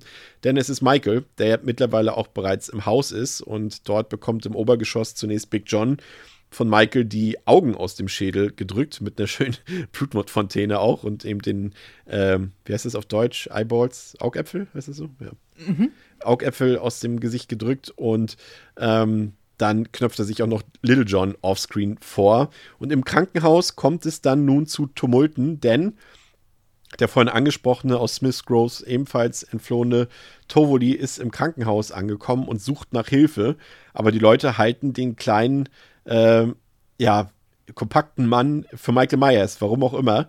Ähm, der tobende und wütende Mob jagt jetzt diesen unschuldigen Mann einfach kreuz und quer durch das Krankenhaus, blind vor Wut, voller Hass, ohne sich überhaupt sicher zu sein, ob sie dort dem Richtigen hinterherjagen. Nur weil irgendjemand sagt, das ist Michael, laufen alle hinterher. Und äh, Laurie und Karen wissen natürlich, dass es sich nicht um Michael handelt, aber der Mob lässt sich dann eben nicht mehr aufhalten und so kommt es, wie es kommen muss. Obwohl Karen noch versucht, dem Mann irgendwie zu helfen, kommt es zum tragischen Unglück in seiner Hilflosigkeit. Also der Mann versucht halt wirklich panisch irgendwie zu fliehen vor dem Mob und da laufen dann nicht nur irgendwie sechs Leute hinterher, sondern das gefühlt das ganze Krankenhaus. Ähm, er weiß sich dann einfach nicht mehr anders zu helfen und springt dann aus dem Fenster an dieser Stelle zunächst einmal, das fand ich ein bisschen von der Tonalität seltsam, weil er uns da ja schon ein tragisches Schicksal äh, zeigen will, was für mich auch funktioniert hat. Ich fand schon, das hat mich auch emotional so ein bisschen ergriffen, diese Hilflosigkeit von Tovoli, den wir ja eigentlich auch nicht besonders gut kennen, aber er kann sich halt überhaupt nicht, er kann sich nicht artikulieren, er kann irgendwie nicht darstellen, dass, dass er dort der Falsche ist. Und das macht dann schon auch so ein bisschen betroffen, wenn er der Mob hinterher rennt und er zum Äußersten greift. Aber dass sie ihn dann, dass sie dann noch zeigen müssen, wie sein Kopf unten auf der Straße äh, zerplatzt, das fand ich völlig bescheuert unternehmen.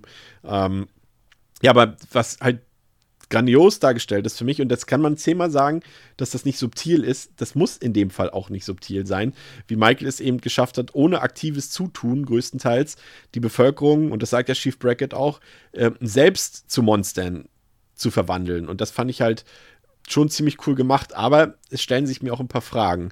Und zwar zum einen, Pascal, äh, ich, das haben wir vorhin schon aufgeworfen, deswegen jetzt an dieser Stelle äh, schon mal wieder eingebracht.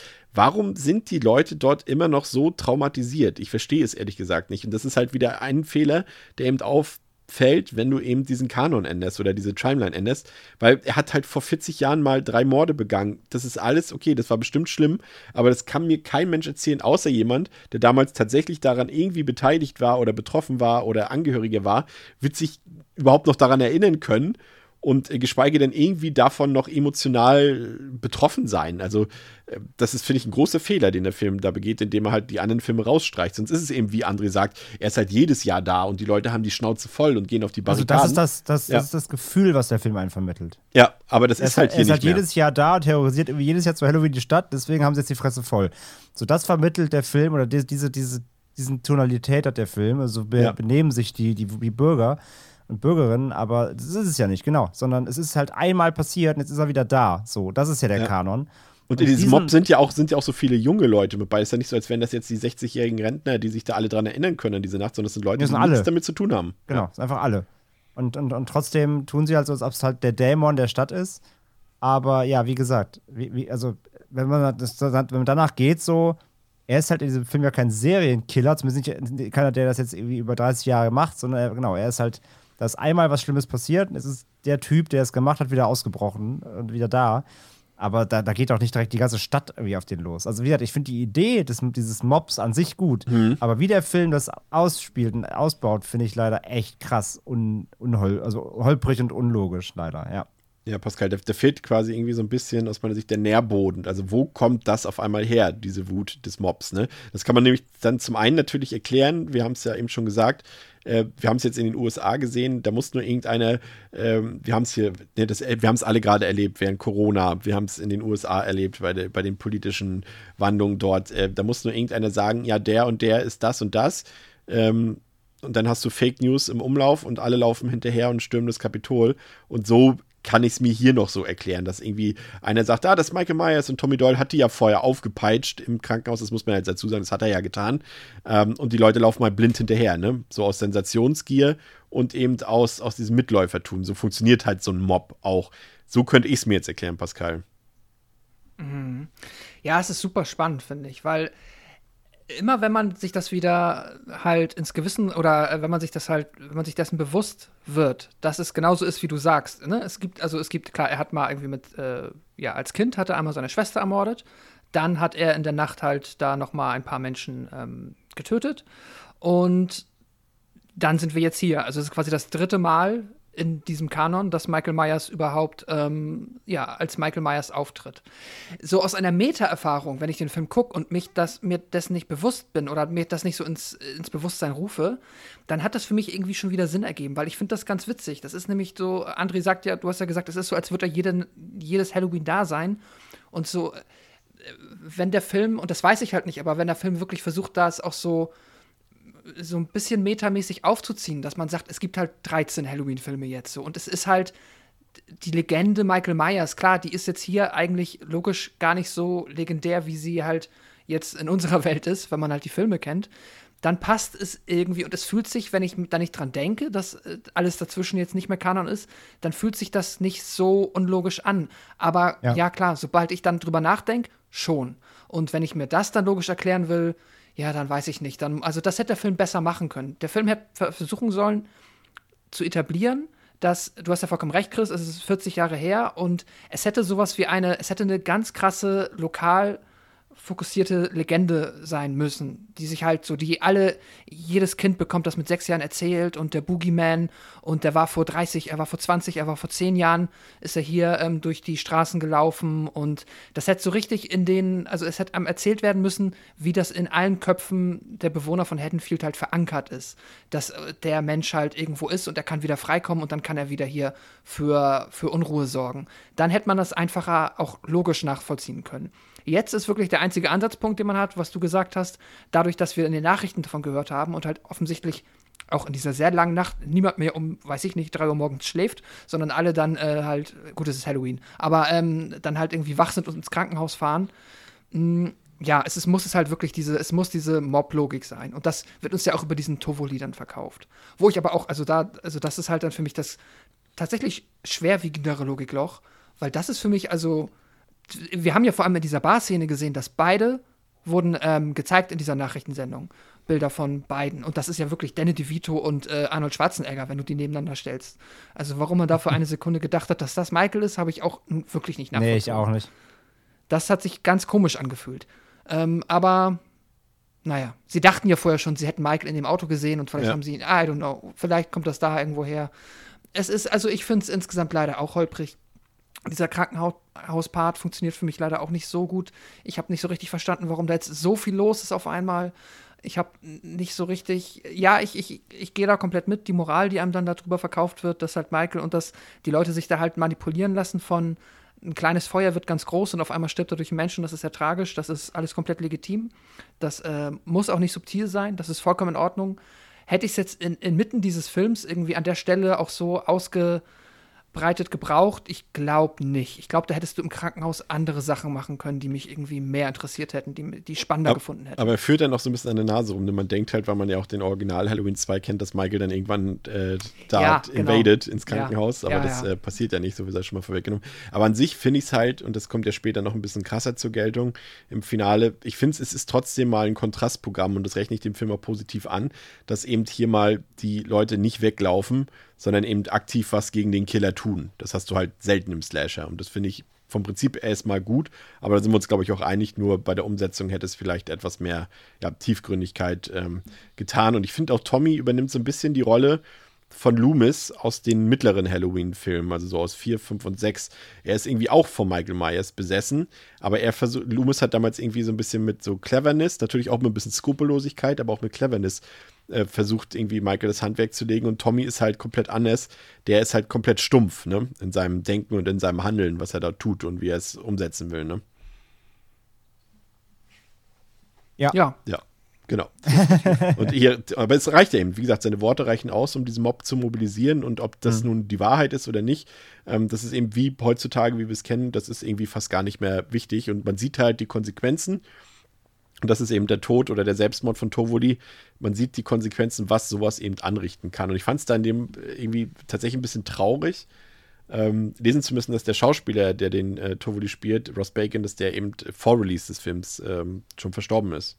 Fand ich ein Oh. bisschen traurig an der Stelle. Aber ansonsten will uns dieses ganze Segment eben zeigen, ähm, wie auch das Böse in uns ist und in der Gesellschaft ist und wie eben Angst dafür sorgen kann und das kanalisieren kann und äh, das Böse in uns hervorrufen kann und dann am Ende nur, wie sagt man immer, so ein Streichholz ins Benzin geschnippt werden muss, um das Feuer lodern zu lassen. Vielleicht war das mal richtig, was ich jetzt gesagt habe, aber ähm, kriege ich Zustimmung?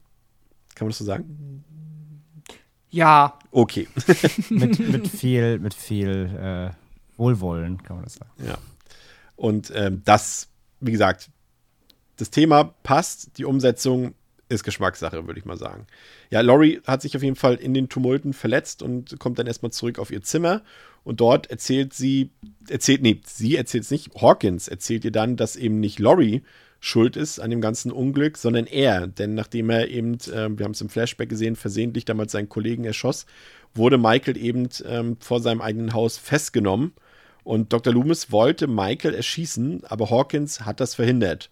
Wahrscheinlich eben auch, weil er eben gerade dort seinen Kollegen hat sterben sehen und keine Lust auf noch mehr Tote hatte. Und jetzt äh, ist das natürlich im Nachhinein ein Fehler, den er heute sehr bereut. Ähm, und es stellt sich auch dadurch heraus, dass Michael eben nicht von alleine auf die Spur von Laurie gekommen ist, sondern dass eben der Doktor war. Wie, wie hieß er nochmal? Dr. Satrin? Was ist Sartain. Sartain, äh, dass der dafür gesorgt hat. Und deshalb scheint Michael eben auch nicht besonders besessen zu sein von Laurie. Und das ist halt äh, eine interessante Komponente, über die wir auf jeden Fall gleich noch reden müssen, wo wir dann auch Andres Punkt aufgreifen können mit der Motivation. Ähm, aber währenddessen sehen wir dann erstmal, wie Allison, Lorne und Cameron immer noch auf den Straßen Haddonfields unterwe unterwegs sind. Und sie sind sich mittlerweile sicher, dass Michael zurück in sein altes Haus kehren will. Und sie sind auch der richtigen Annahme, denn nachdem dieser Little und Big John dort fein säuberlich mal wieder drapiert hat, wartet er schon auf seine nächsten Opfer und so muss zunächst Lorne dran glauben und auch Cameron muss brutal das Zeitliche segnen. Da ist eben die Szene, die André vorhin schon schön beschrieben hat. Dafür benutzt Michael ein Treppengeländer als Waffe. Und ehe er dann auch noch Allison töten kann, kommt eben Karen noch dazwischen, die mit einer Forke bewaffnet Michael erstmal ausschaltet. Ja, und das ist so ein bisschen jetzt die Frage zum einen zu der Figur von Laurie.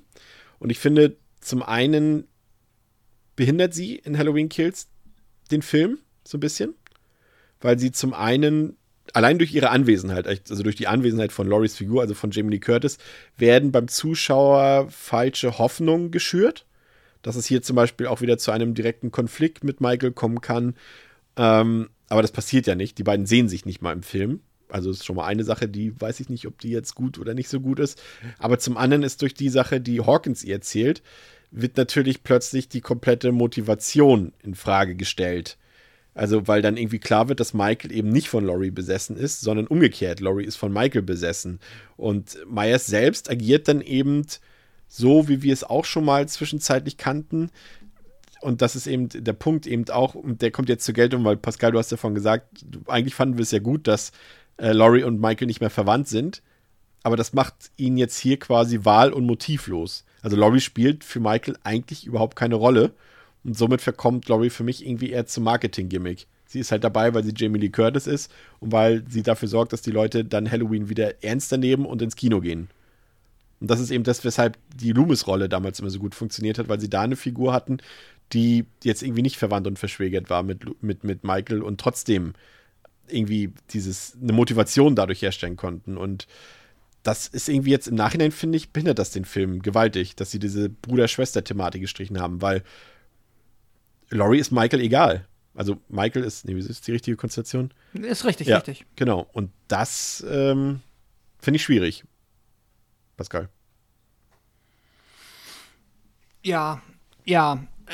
Die Figur von Laurie in dem Film ist sowieso, ähm, ich bin ja auch ehrlich, ich fand ja auch leider, ich, ich liebe Jamie Lee Curtis und auch in ganz vielen Rollen. Ich finde es ja auch im 218er, äh, da ist sie mir auch über den, jedes Mal, wenn ich den gesehen habe, ist sie mir ein bisschen, ah, konnte ich weniger mit ihr anfangen, weil sie halt so dieses, ähm, ja, es ist halt so die darkest Timeline. Sie ist halt komplett wahnsinnig geworden und hat halt quasi ja, das, das, das sind ja auch wieder so Lücken, wo man sich fragen kann, okay, sie ist ja zwischenzeitlich anscheinend auch mal Mutter geworden und hat ein Kind großgezogen und dann ist sie aber trotzdem immer noch äh, so verrückt und so versessen darauf, ähm, dass es halt, ja, hier tatsächlich schon nervig wird. Weil sie halt an dem Moment, wo sie erfährt, dass Michael noch lebt, ja auch die ganze Zeit alle Leute anstachelt und sagt, dass halt, ähm, ja, die werden hierher kommen, der will was von mir. Also es ist fast schon, ich hab, das ist, es klingt böse, aber ich bekomme da fast schon so ein bisschen Fremdscham, wenn dann die Auflösung kommt, weil ich so denke, so, äh, Laurie, halt dich mal nicht für so wichtig. es ist, äh, ich meine, gut, äh, sie kann natürlich denken, dass es so ist, aber ähm, da kann man sich dann auch wieder die Frage stellen, warum denkt sie das eigentlich? Ich meine, klar, äh, sie hat ja, Michael hat ja, bevor er sie getötet hat, erstmal ihre Freundinnen getötet, ja. 78. Das ist alles ein bisschen schwierig. Ich habe auch mittlerweile überlegt, ich glaube, ich hätte nämlich genau das, was du gesagt hast. Man wird nämlich so ein bisschen mit der ähm, Idee geteased, dass halt hier dann doch noch tatsächlich schon so ein ein kleines Aufeinandertreffen kommt. Also wir, ich gehe mal, also wir können, glaube ich, alle davon ausgehen, dass das dann im yeah. Halloween Ends passieren wird, so, das ist klar. Da werden Allison und Laurie und, ne, das wird dann passieren. Aber hier, hier gibt es ja schon eine Szene, wo ähm, sie dann auch so eine Notoperation bekommen hat. Und es wäre so einfach gewesen zu sagen, lass mal jetzt einfach Laurie für den Film ein bisschen ausschreiben. So, weißt du, dass sie einfach mal irgendwie nicht im Koma oder halt irgendwie so, ja, in Narkose dann halt die Nacht durchpennen.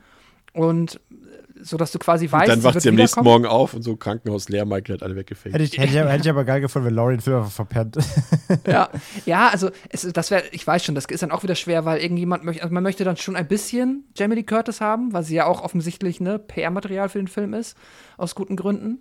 Aber sie da jetzt immer nur so ein bisschen mal so durch ihr Zimmer stolpern zu lassen und dann einmal so ein bisschen durch die Gänge zu huschen, ist dann halt aber halt auch wieder ein Aber es war halt auch das Lustige. Ist auch so unnötig, wie sie sich ja. halt diese scheiß Morphium-Spritze in den Arsch ah, ja. Ja, ja. genau. Dann, mit voller dann durch die Gänge so. zu hetzen, so voller Elan, Energie. Äh, dann muss sie, dann muss sie ja so einen Typ wegschubsen oder rennt in so einen Typ rein und nee, schubst sie, sie das, sah, das sah, eigentlich sah es fast aus, als würde würd er mit Absicht das Knie in ihren Bauch rammen. So sah es im Film aus. Also ja. hat er nicht, ah, nee, genau, genau, ja, beziehungsweise andersrum, genau. Vor allem, es war ja auch ein Arzt.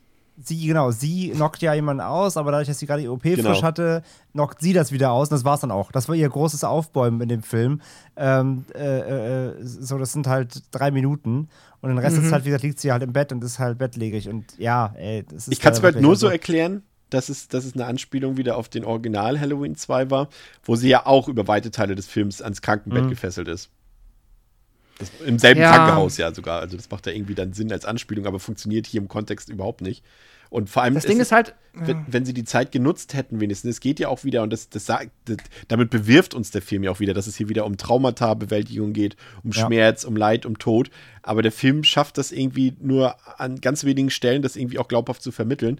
Und da hätten sie, da, da, nutzen sie halt dann nur dafür ist Laurie quasi in dem zweiten Teil dabei, um irgendwie noch wieder ein paar, äh, ja, ehrlich gesagt, Nonsens-Monologe zu halten. Ne? Und äh, ansonsten ist sie halt völlig verschenkt. Pascal, du wolltest was sagen? Ja, ja, das Ding ist halt auch, was halt immer so cool an Laurie im 78er war, Laurie war halt smart. Und das hat ja auch so mit dieses Slasher-Trope begründet, dass halt die, die smarte Figur, die smarte Scream Queen halt den Film überleben kann, weil sie ja halt, äh, ne, so, das ist ja ganz elementarer Bestandteil ihrer Figur gewesen. Und im 18er kann ich damit leben, dass sie so auf Konfrontation aus ist. Jetzt nicht, weil sie körperlich überlegen ist, aber weil sie halt A-Team-mäßig ihr Haus so umgebaut hat, dass es halt eine Todesfalle ist. So. Das ergibt ja vollkommen Sinn. Aber jetzt finde ich, ähm, müsste auch eine Laurie, die halt smart ist, so viel, äh, klar hat sie Sorgen um ihre Kinder und um ihre Enkelkinder, aber sie müsste so klug sein, einschätzen zu können, dass sie in dieser Situation mit oder ohne Morphium halt auch nichts mehr ausrichten kann. So. Das ist halt dann so, du bist halt jetzt erstmal raus, werd gesund, so nach Motto.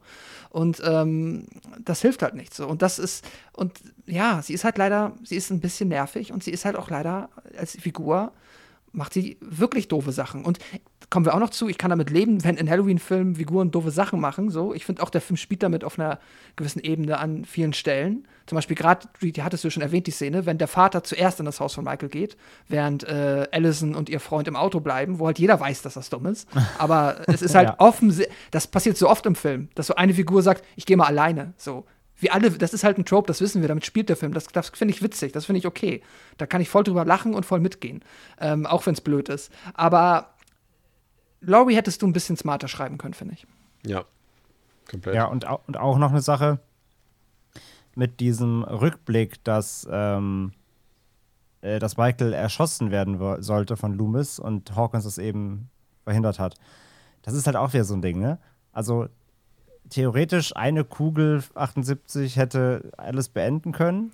Nee, das ist halt echt der Gag. Äh, Das Ding ist, Loomis hat ihn ja schon sechsmal erschossen. Genau, also das, darauf, wollte ich, darauf wollte ich gerade hinaus. Also natürlich auch nicht Ja. in der Timeline, ne? Klar. Aber rein Doch, doch. erstmal so. Doch, das ist die letzte Szene vom ersten. Ja. Ah ja, na klar. Da schießt na ihn klar. ja vom Schießt ihn sechsmal und dann fällt er runter. Ja, genau, genau. Also da einmal, aber da, überhaupt, der wurde ja so oft auch schon angeschossen, überhaupt. Allein in dem Film jetzt bestimmt auch noch 20 Mal. Ähm, ich denke mir auch die ganze Zeit wieder, oder denken wir an Age 20, auch wenn er nicht zum Kanon gehört. Ne? Aber auf jeden Fall, Michael wurde ja super oft schon beschossen so. Und ich denke mir die ganze Zeit, okay, also so, dieser Rückblick zeigt ja im Endeffekt, hätten die alle mal besser gezielt, nämlich in den Kopf und nicht immer die Brust, dann hätte das Ganze auch, auch schwer längst vorbei sein können. Weißt du, also auch das wieder, diese eine Szene impliziert halt, treff einmal richtig und dann wäre es auch vorbei. Aber nee, alle, egal welcher Waffe, ich wir hatten eben die Szene auch im Auto mit zwei Pistolen.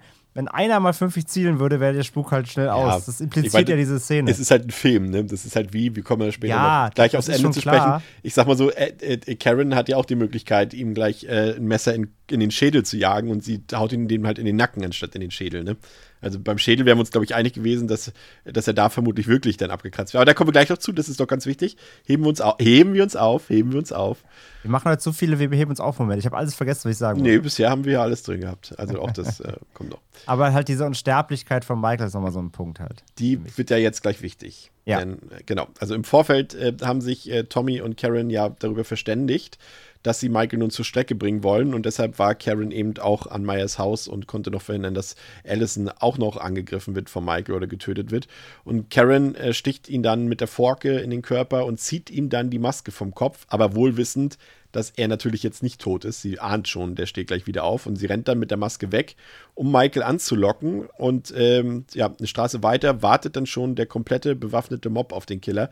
Man muss an dieser Stelle aber dazu sagen, ich sage bewaffneter Mob, es hat nur Chief Brackett eine Knarre dabei, denn wir sind in Illinois. Wahrscheinlich ist das das am wenigsten waffenliberale, äh, der am wenigsten waffenliberale Bundesstaat in den USA, denn ansonsten hat keiner mehr Schusswaffen dabei.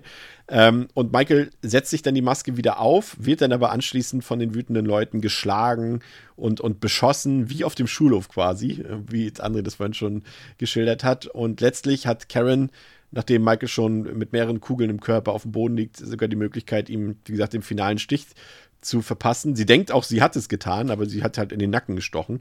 Und währenddessen sehen wir halt, wie Laurie im Krankenhaus äh, einen Vortrag vor Hawkins, da ist ja kein anderer mehr dazu hält, zuhört, ähm, hält, was eben Michael und seinen Fluch ausmacht. Und ähm, ich habe das mal kurz rausgesucht an der Stelle, was sie dort sagt, weil das gar nicht so unwichtig ist. Ähm, nee, habe ich nicht rausgesucht. Ist auch egal. Sie sagt äh, irgendwas mit dem Fluch vom Allgemeister. Sie sagt auf jeden Fall, äh, dass der, wie sagt sie, diese Brute Force reicht nicht aus, um Michael zu besiegen. Genau. Und jeder, jeder Mord, den Michael begeht, macht ihn quasi unsterblicher. Genau, weil die Leute Genau. immer mehr Angst haben, so ein bisschen im, im Nightmare on Elm Street-Style und, und ihn quasi dadurch stärker machen, genau. Und ähm, genau, und sie sagen ihm, dass er eben nicht einfach wie eine menschliche Gestalt zur Strecke gebracht werden kann. Und so ist es dann auch. Michael steht wieder auf und bringt, fast wie es bei den Feuerwehrleuten getan hat, bringt einen nach dem anderen aus dem Mob brutal, grausam und schnell um. Fast wie John Wick, würde ich sagen. Und äh, Karen und, und, und Allison bekommen davon nichts mehr mit und sie werden in der Zwischenzeit schon wieder behandelt, sitzen vor dem Haus, von, vor dem Myers Haus. Aber Karen geht dann nochmal, weil sie auch so eine Vision von dem, von dem jungen Michael Myers hat, wie er in dem Zimmer seiner Schwester steht, von Judith. Und sie geht dann nochmal ins Myers Haus, in das alte Zimmer von Judith Myers und sieht dort aus dem Fenster und dann taucht plötzlich Michael Myers quicklebendig wieder auf hinter ihr und ersticht Karen mehrfach und brutal. Und dann sehen wir eben noch ein paar Shots ähm, von, von Laurie, wie sie ins Nichts starrt. Und wir sehen ein paar Shots von Michael, wie er ins Nichts starrt und die beiden quasi einen, einen telekinetischen Staring-Contest dort abhalten. Und ja, das Finale ist, glaube ich, wieder sehr, sehr diskussionswürdig. Äh, gehen wir vielleicht erstmal aufs Offensichtliche ein, André. Ähm, die Szene mit dem Mob. Also sie sind dort, sie haben Michael quasi umzingelt und könnten ihn jetzt einfach platt machen. Aber es ist halt, es funktioniert halt wie ein Slasher. Normalerweise würde ich sagen, hey Leute, ihr habt einen Baseballschläger dabei, Tommy hat einen Baseballschläger, haut seinen Kopf zu Matsch und dann ist Schluss.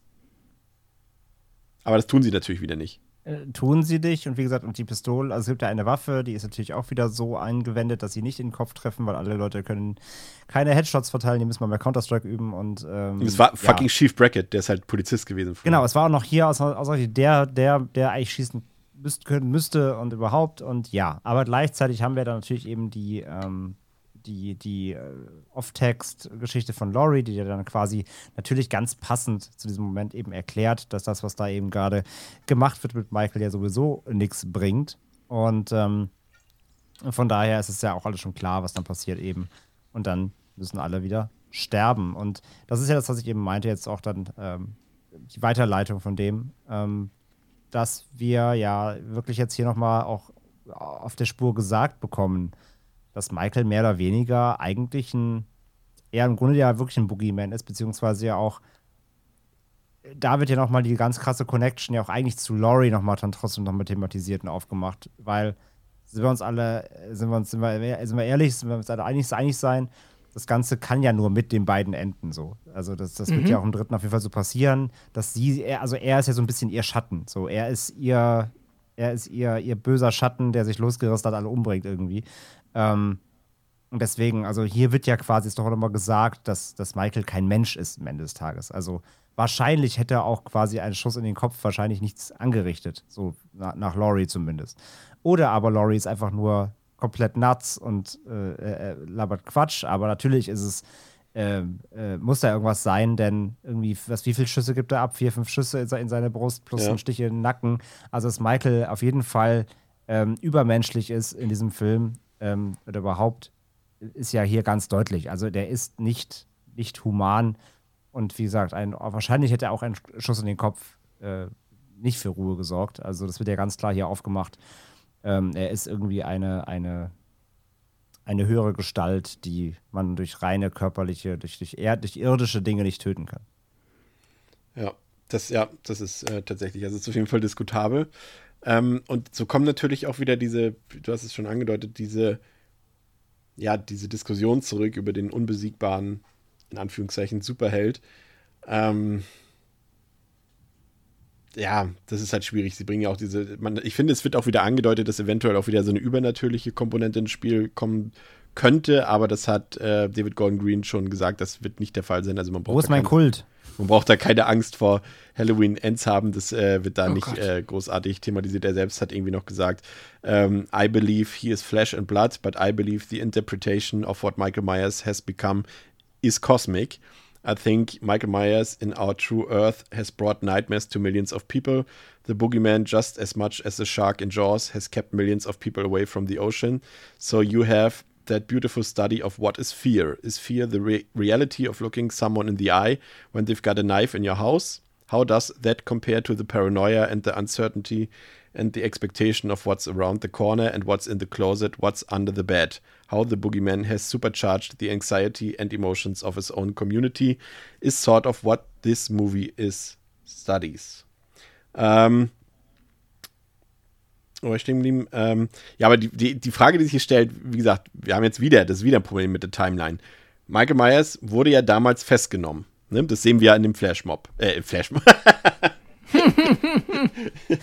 Haddonfield Flashmob. es ist ja auch quasi, was sie da aufführen, aber im Flashback sehen wir das ja, dass er festgenommen wurde. Und er war jetzt 40 Jahre lang eingesperrt und ist jetzt 62 Jahre alt.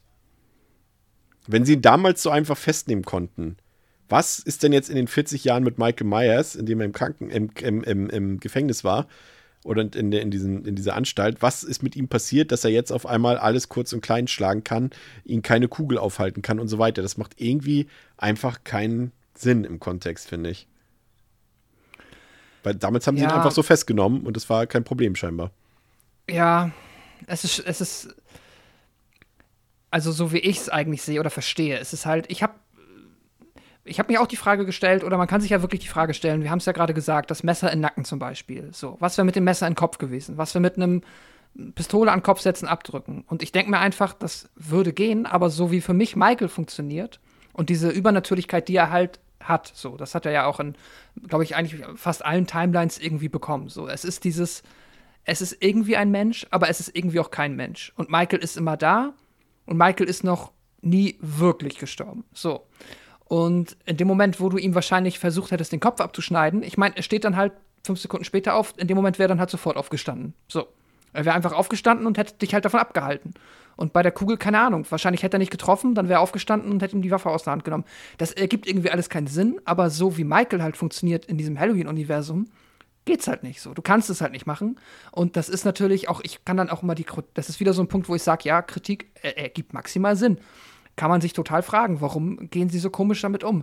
Aber es ist dann halt einfach so eine Konstante in diesem Filmuniversum, mit der man irgendwie ähm, leben muss oder, so wie ich es halt auch eigentlich cool finde. So, ich mag halt die Idee, dass halt dieses Böse da ist. Mhm. Es ist nicht ausdefiniert, weil das kannst du eh nicht. Das, niemand versucht jetzt das zu beschreiben. Du kannst dir eine Million Fragen stellen. So, äh, in der Nacht von 78 wurde, hat er schon sechs Kugeln im Körper gehabt. Dann wurde er festgenommen. Da hat doch bestimmt mal ein Arzt geguckt und sich überlegt, so, wieso lebt er eigentlich noch? Wo sind denn die Kugeln geblieben? Aber das wird auch nie wieder erwähnt. So, das sind halt diese Löcher und diese Fragen, die man sich dann stellen kann. Ähm, aber wenn halt das daran dann für dich scheitert, ja, dann hast du aber schon, glaube ich, also dann hast du in keiner Timeline eine gute Zeit. Ja. Und dann kannst du wahrscheinlich nur den 78er gucken, dich ein bisschen wundern, ähm, warum er dann überhaupt noch dann. Das letzte, was du siehst, ist ja nur, dass er nicht mehr da liegt. So. Genau. Du hast ja nicht mal gesehen, wie er aufsteht. Dann musst du den Film gucken und das für dich abschließen. Alles, was du danach machst, bedeutet, dass er diese sechs Schüsse überlebt hat und danach kannst du eigentlich nicht mehr wegargumentieren, dass er irgendwie ist das hier etwas ähm, ja, übernatürlich ist es in Gange, ob das auch alles nur eine Metapher ist oder was auch immer. Ich finde es okay, weil dann brauchst du halt auch keine Halloween-Filme mehr drehen, wenn du damit nicht arbeiten kannst. Und ja, dann kriegen sie ihn halt nicht tot. Ja, gut, aber es ist so, ich kann damit leben. Und ähm, deswegen funktioniert das für mich. Das ist sowieso, aber das ist auch, glaube ich, insgesamt ein Thema. Ich finde, das merkt man in den letzten Jahren auch immer mehr. Und ich glaube, ich habe dafür sogar eine Erklärung. Ich habe das Gefühl, seitdem vor allem Horrorfilme ähm, so hochgekommen sind und, und groß geworden sind, die ähm, sehr viel mit der Realität behaftet sind. Also eher diese Drama-Filme, sowas wie mhm. Hereditary. Der hat zwar dann auch wieder natürlich einen übertürlichen Part, aber eben in diese Richtung, dass, dass, dass viel, viele Horrorfilme mit, mit Drama und Spielen und Vergangenheitsbewältigungsgeschichten. Ich meine, bei Endless hatten wir es ja auch heute wieder, Chris. Ja. Ähm, Babadook wäre auch noch ein Beispiel. Babadook. Ich habe das Gefühl, seitdem Horror mehr versucht, in der Realität Fuß zu fassen. Es versucht wird quasi Alltagsthemen oder das heißt Alltag, aber ne, Bewältigungsthemen, die im realen Leben verankert sind, mit Horror zu kombinieren. Ich habe das Gefühl, die Menschen können nicht mehr so loslassen und offen sein für einfach ja. Horror weil Horror ist auch immer ein Stück weit Fantasy. Es ist halt geil, und, dass sie es halt bei jedem scheiß Marvel-Film können die Leute das problemlos alles genau, hinnehmen, aber, aber bei aber Michael Slasher Myers nicht. darf plötzlich nicht mehr aufstehen, dem er erschossen wurde, ja. genau. Und ich habe das Gefühl, es ist mehr geworden in den letzten Jahren, dass die Leute nicht mehr so, so, die müssen alles hinterfragen und alles wirklich, muss alles erklärt werden, bis in die letzte, bis in die letzte Fuge. Und es kann dieses, ein Horrorfilm kann auch einfach mal ähm, was für sich stehen lassen und eine eigene Regel aufmachen, weil das ist ja das Schöne am Horror, du kannst ja einfach machen, was du willst. Ja. Ähm, äh, dass sie das nicht mehr schlucken können. Und das ist, habe ich das Gefühl, das ist gerade auch bei Halloween Kills jetzt wieder sehr stark, dass die Leute da alles zerfasern und ähm, das nicht mehr hinnehmen können, dass es einfach eine ja. eigene Regel ist. Ich meine, wir hatten Jason im Weltall und da haben auch nicht 20 Leute Essays drüber geschrieben, wie das Mach nicht mal Jason kann. X heute, dann werden auch alle meckern. Glaube ich wirklich. Ja. Es ist die, die, wie haben die Leute vergessen, dass Horror Horror Fantasy ist und das muss nicht alles rational sein. Ja. Ja. Was du halt nicht machen darfst, ist jetzt im Halloween Ends, dass er dann halt einen Schuss ins Herz bekommt und stirbt. Genau, das, so, das also du darfst halt nicht in deine, darfst nicht deine Regeln brechen, genau. Also darfst nicht genau. in dein, innerhalb deiner, deiner eigenes, des, eines, des eigenen Universums dann ähm, Kontinuitätsfehler machen, zu große, genau, das ist dann einfach doof. Aber halt äh, zu sagen, okay, dieser Charakter ist halt so, wie er ist, der stirbt halt nicht durch, durch, durch menschliche Hand oder durch normale Ein Gewalteinwirkung, sag ich mal, dann ist es so, genau. Also ich stelle die Behauptung auf, dass er am Ende, also nicht Arm in Arm, aber dass er ähm, quasi Körper an Körper mit Laurie stirbt im, im Muss, genau. Ich glaube, also es ist halt so, das ist halt, die sind voneinander abhängig irgendwie. Ja. Ähm, die gehören zusammen und die müssen zusammen gehen. Das Aber das ist, halt, das ist halt wieder die ja. entscheidende Frage. Erstmal noch kurz eine Anmerkung, die mich auch genervt hat, wie dieser Spruch, this is for Dr. Loomis ähm, ist das hier, was Chief Brackett da noch sagt in diesem Standoff am Ende, als er nochmal seinen Spruch aus dem Original Halloween wiederholt. You know it's Halloween, I guess everyone's entitled to one good scare. so unnötig irgendwie auch wieder so ein, so ein Ding. Ähm, dann ist natürlich noch interessant, dass wir Michael mal wieder de demaskiert sehen. Also äh, entgegen mancher äh, Reviews ist es ja jetzt nicht das erste Mal gewesen, dass er unmaskiert zu sehen ist. Das hat Rob Zombie schon Nein. gemacht, aber das gab es auch schon in Halloween 78. 78 war es schon zu sehen und auch in Halloween 5 war es auch schon zu sehen. Also das ist jetzt nichts Neues, deswegen brauchen wir jetzt hier, glaube ich, auch nicht großartig darauf eingehen. Und auch hier zeigen sie ihn ja immerhin so, dass man, dass man sieht, dass es Nick Castle ist, aber sie machen es so, wie sie äh, Dr. Loomis quasi im Hintergrund gelassen haben in diesem Flashback-Szene. Ähm, so haben sie ihn hier auch so ein bisschen, wie sagt man, ähm, mit so einem Tilt-Shift quasi gemacht, dass er blurry so ein bisschen ist im Hintergrund, man sein Gesicht jetzt nicht vollkommen sieht. Aber nochmal dieser entscheidende Punkt, und das ist für mich tatsächlich der Mittelpunkt von Halloween Kills. Nur er spielt ihn nicht richtig genug aus. Deswegen hoffe ich, dass er halt in Halloween Ends dann noch eine große Rolle spielt. Ist eben dieser Punkt, dass Laurie ja bis zehn Minuten vor Ende im Glauben war, dass sich wirklich alles um sie dreht, ne? Und auch Karen denkt ja, dass sich alles um sie dreht. Sagt ja noch zu, zu Tommy, ja, äh, ich denke, er kommt auf jeden Fall ins Krankenhaus, weil er will natürlich zu Laurie. Und das, ja, alle denken, dass Michael deswegen ins Krankenhaus kommt, aber das ist ja am Ende gar nicht der Fall, weil da ja eigentlich nichts ist zwischen den beiden. Wie gesagt, wir wissen jetzt, dass, es, dass, dass Hawkins dazwischen gegriffen hat, sozusagen. Wir wissen, dass die beiden nicht verwandt sind miteinander. Und letztendlich ist der Gedanke, den Laurie ein Leben lang, der, der Laurie ein Leben lang begleitet hat, der ist plötzlich nicht mehr greifbar. Der ist nicht mehr da. Und damit im Endeffekt auch ihr Lebenselixier. Weil ihr ganzes Leben hat sich nur um Michael Myers gedreht. Wir haben das gesehen im Vorgänger. Alles hat sich darum gedreht, sich vor Michael Myers zu verteidigen, sich zu verbergen und so weiter und vorbereitet zu sein, falls Michael kommt. Und das alles, muss ich jetzt erfahren, ist quasi nutzlos gewesen, weil Michael nicht von alleine darauf gekommen ist, Laurie zu jagen, sondern eben Dr. Sartain. dafür zuständig war. Und das ist für mich der entscheidende Du Punkt. hast, und das hast macht so viele aus der tausend Leichen geguckt. Ja, Dr. das, macht, das macht Loris Leben jetzt nachträglich quasi vollkommen leer. leer. Und das ist für mich der wichtigste Punkt dieses Films. Und ich hoffe, dass das in Halloween Ends dann auch noch mal zur Geltung kommt. Ja, Ja, mit, mit Sicherheit. Er hat jetzt, ich meine, die Tochter ist gestorben. Es ist, äh, es wird, 99 Prozent wird das halt eine Revenge-Nummer und da habe ich Bock drauf. klar. Allison und Laurie gegen Michael. Ja, und halt vor allem auch mit der, das, ist, das meine ich ja auch. Und äh, das hat, das hat unser, unser, unser äh, guter Freund und Kollege äh, Sebastian Seidler von Projektion Podcast Auf den bin ich sauer. äh, auch Den zitieren gesagt. wir Ich jetzt weiß, der mag den Film nicht und das ist ein harter Zwie Zwist zwischen euch.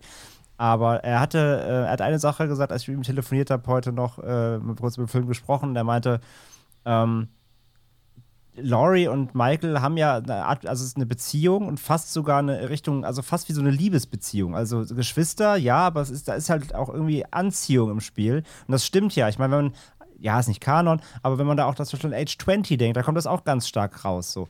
Ähm, und ich finde, das passt aber auch schon wieder so ein bisschen dazu, wenn du halt diese, also sie haben irgendwie eine Connection, ich sage ja vorhin, so ein bisschen, sie, sie, er ist so ihr Schatten irgendwie. Und das passt ja auch dazu, aber dass du halt merkst, und das glaube ich ja auch immer noch, dass es vielleicht ein bisschen in die Richtung gehen könnte, dass auch, ähm, dass Michael quasi will halt auch Laurie für sich. Und er Nee. tötet quasi alle so, die mit ihr zu tun haben, weißt du? Nee. Das, das, das, das, das macht aber bei dem Ende ja komplett Sinn. Ja, weil sie da ist. Und in, im Zimmer steht von Judith Myers. Also, also mal ich, in also diesem ich- Kanon bin ich mir sicher, dass sie das schon so zu Ende führen werden, wie sie es jetzt hier angerissen haben, dass es Michael eben wieder einfach auch mehr oder weniger, wie, wie wir es immer so schön auch bei Predator so gesagt haben, äh, Hunting for Sports quasi.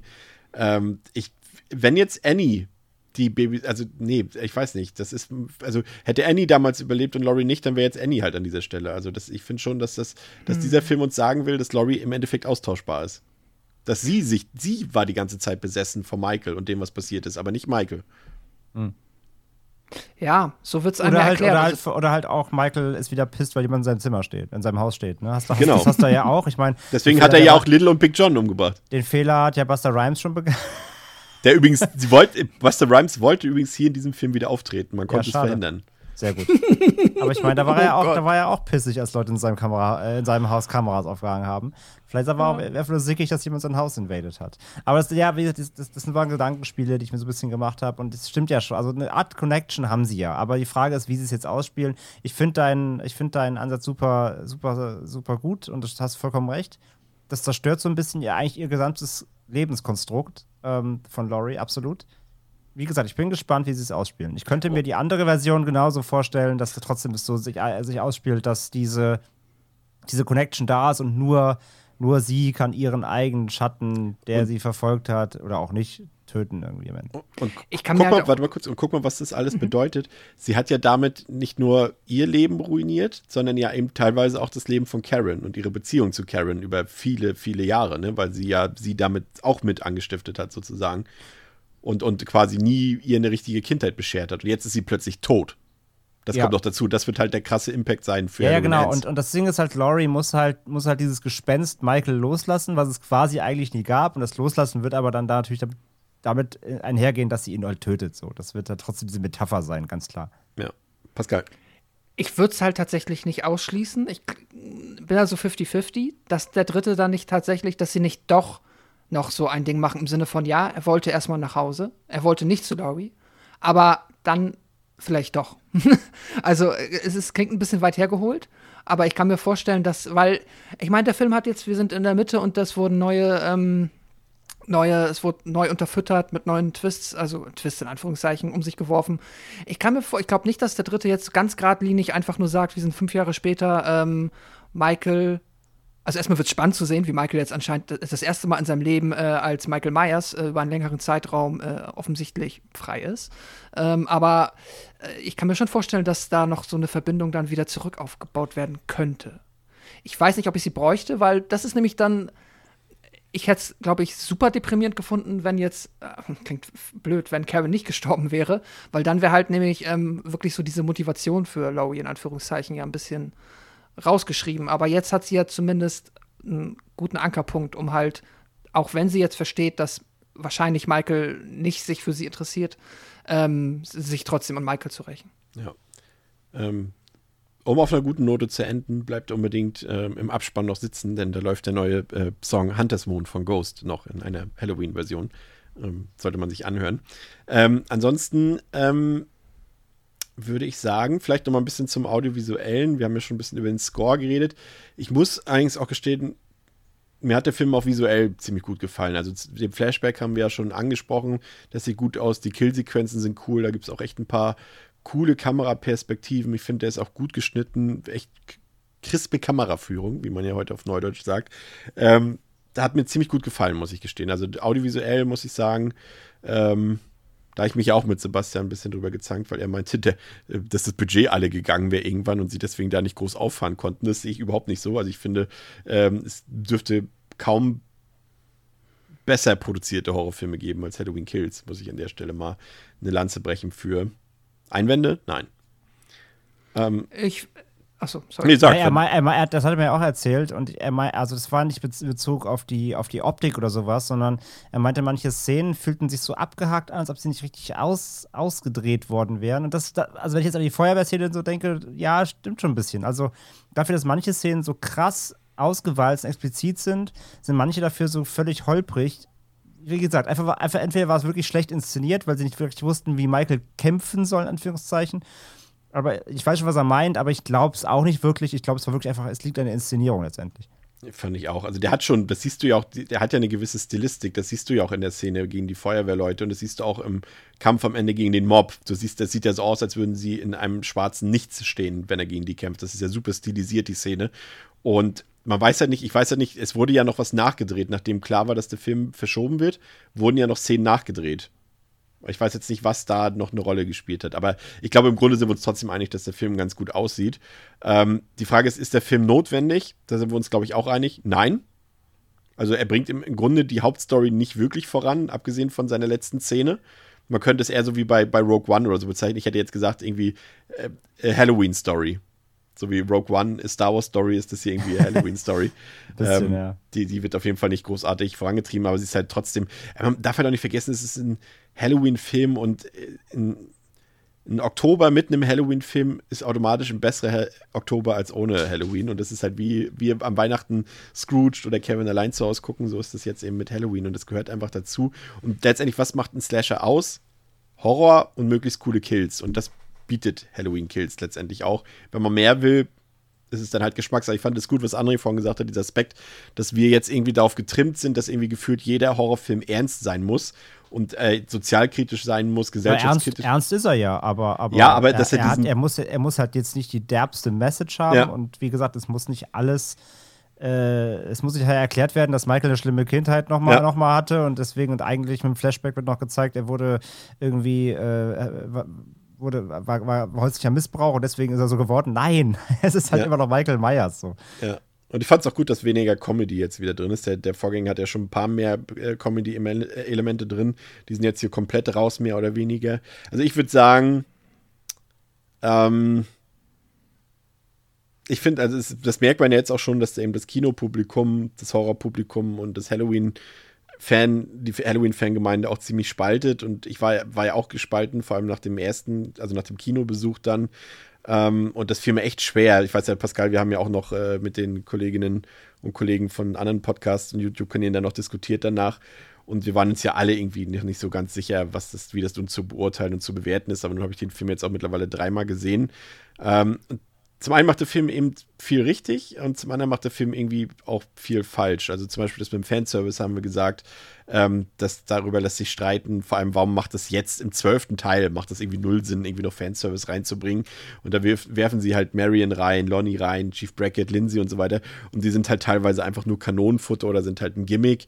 Ähm, ja, aber dafür ist zum Beispiel auch wieder andere Fanservice, ist die lange Flashback-Szene in die Vergangenheit. Die war super, da sind wir uns alle einig. Audiovisuell gelungen, inhaltlich, auch wenn es natürlich die Lore ein bisschen erweitert, kann man auch drüber diskutieren. Ist vielleicht unnötig, aber ich fand es ehrlich gesagt cool. Ähm, aber ansonsten ist es so auch das typische Mittelstück einer Trilogie. Es gibt Konsequenzen, die haben wir auch am Ende mit Karens Tod, aber so richtig in die Vollen will der Film natürlich nicht gehen. Das macht er halt dann erst im großen Finale, also in Halloween Ends dann. Ähm, aber sonst, ich fand es auch gut. äh, Der zeigt sich auch, das muss man ja halt an dieser Stelle auch sagen, 2021 haben wir, der Film schlägt halt politische Themen an, ähm, die eben gemessen daran, dass der Film vor Corona gedreht wurde ähm, und auch vor den, vor den Ausschreitungen am Kapitol wirkt er sehr aktuell. Ähm, der Cast ist sehr divers, ähm, aber es ist halt eben alles nicht besonders subtil dargestellt, das muss man eben auch sagen. Aber es ist halt ein Slasher, das haben wir jetzt halt André eben gut ausgeführt und da kann man auch einfach mal wieder ein bisschen Spaß mit haben, ohne ich will es nicht rechtfertigen, natürlich, wenn ein Drehbuch scheiße ist, dann ist ein Drehbuch scheiße. Das ist dann so. Da wird mir André jetzt auch recht geben. Ich glaube, er nickt.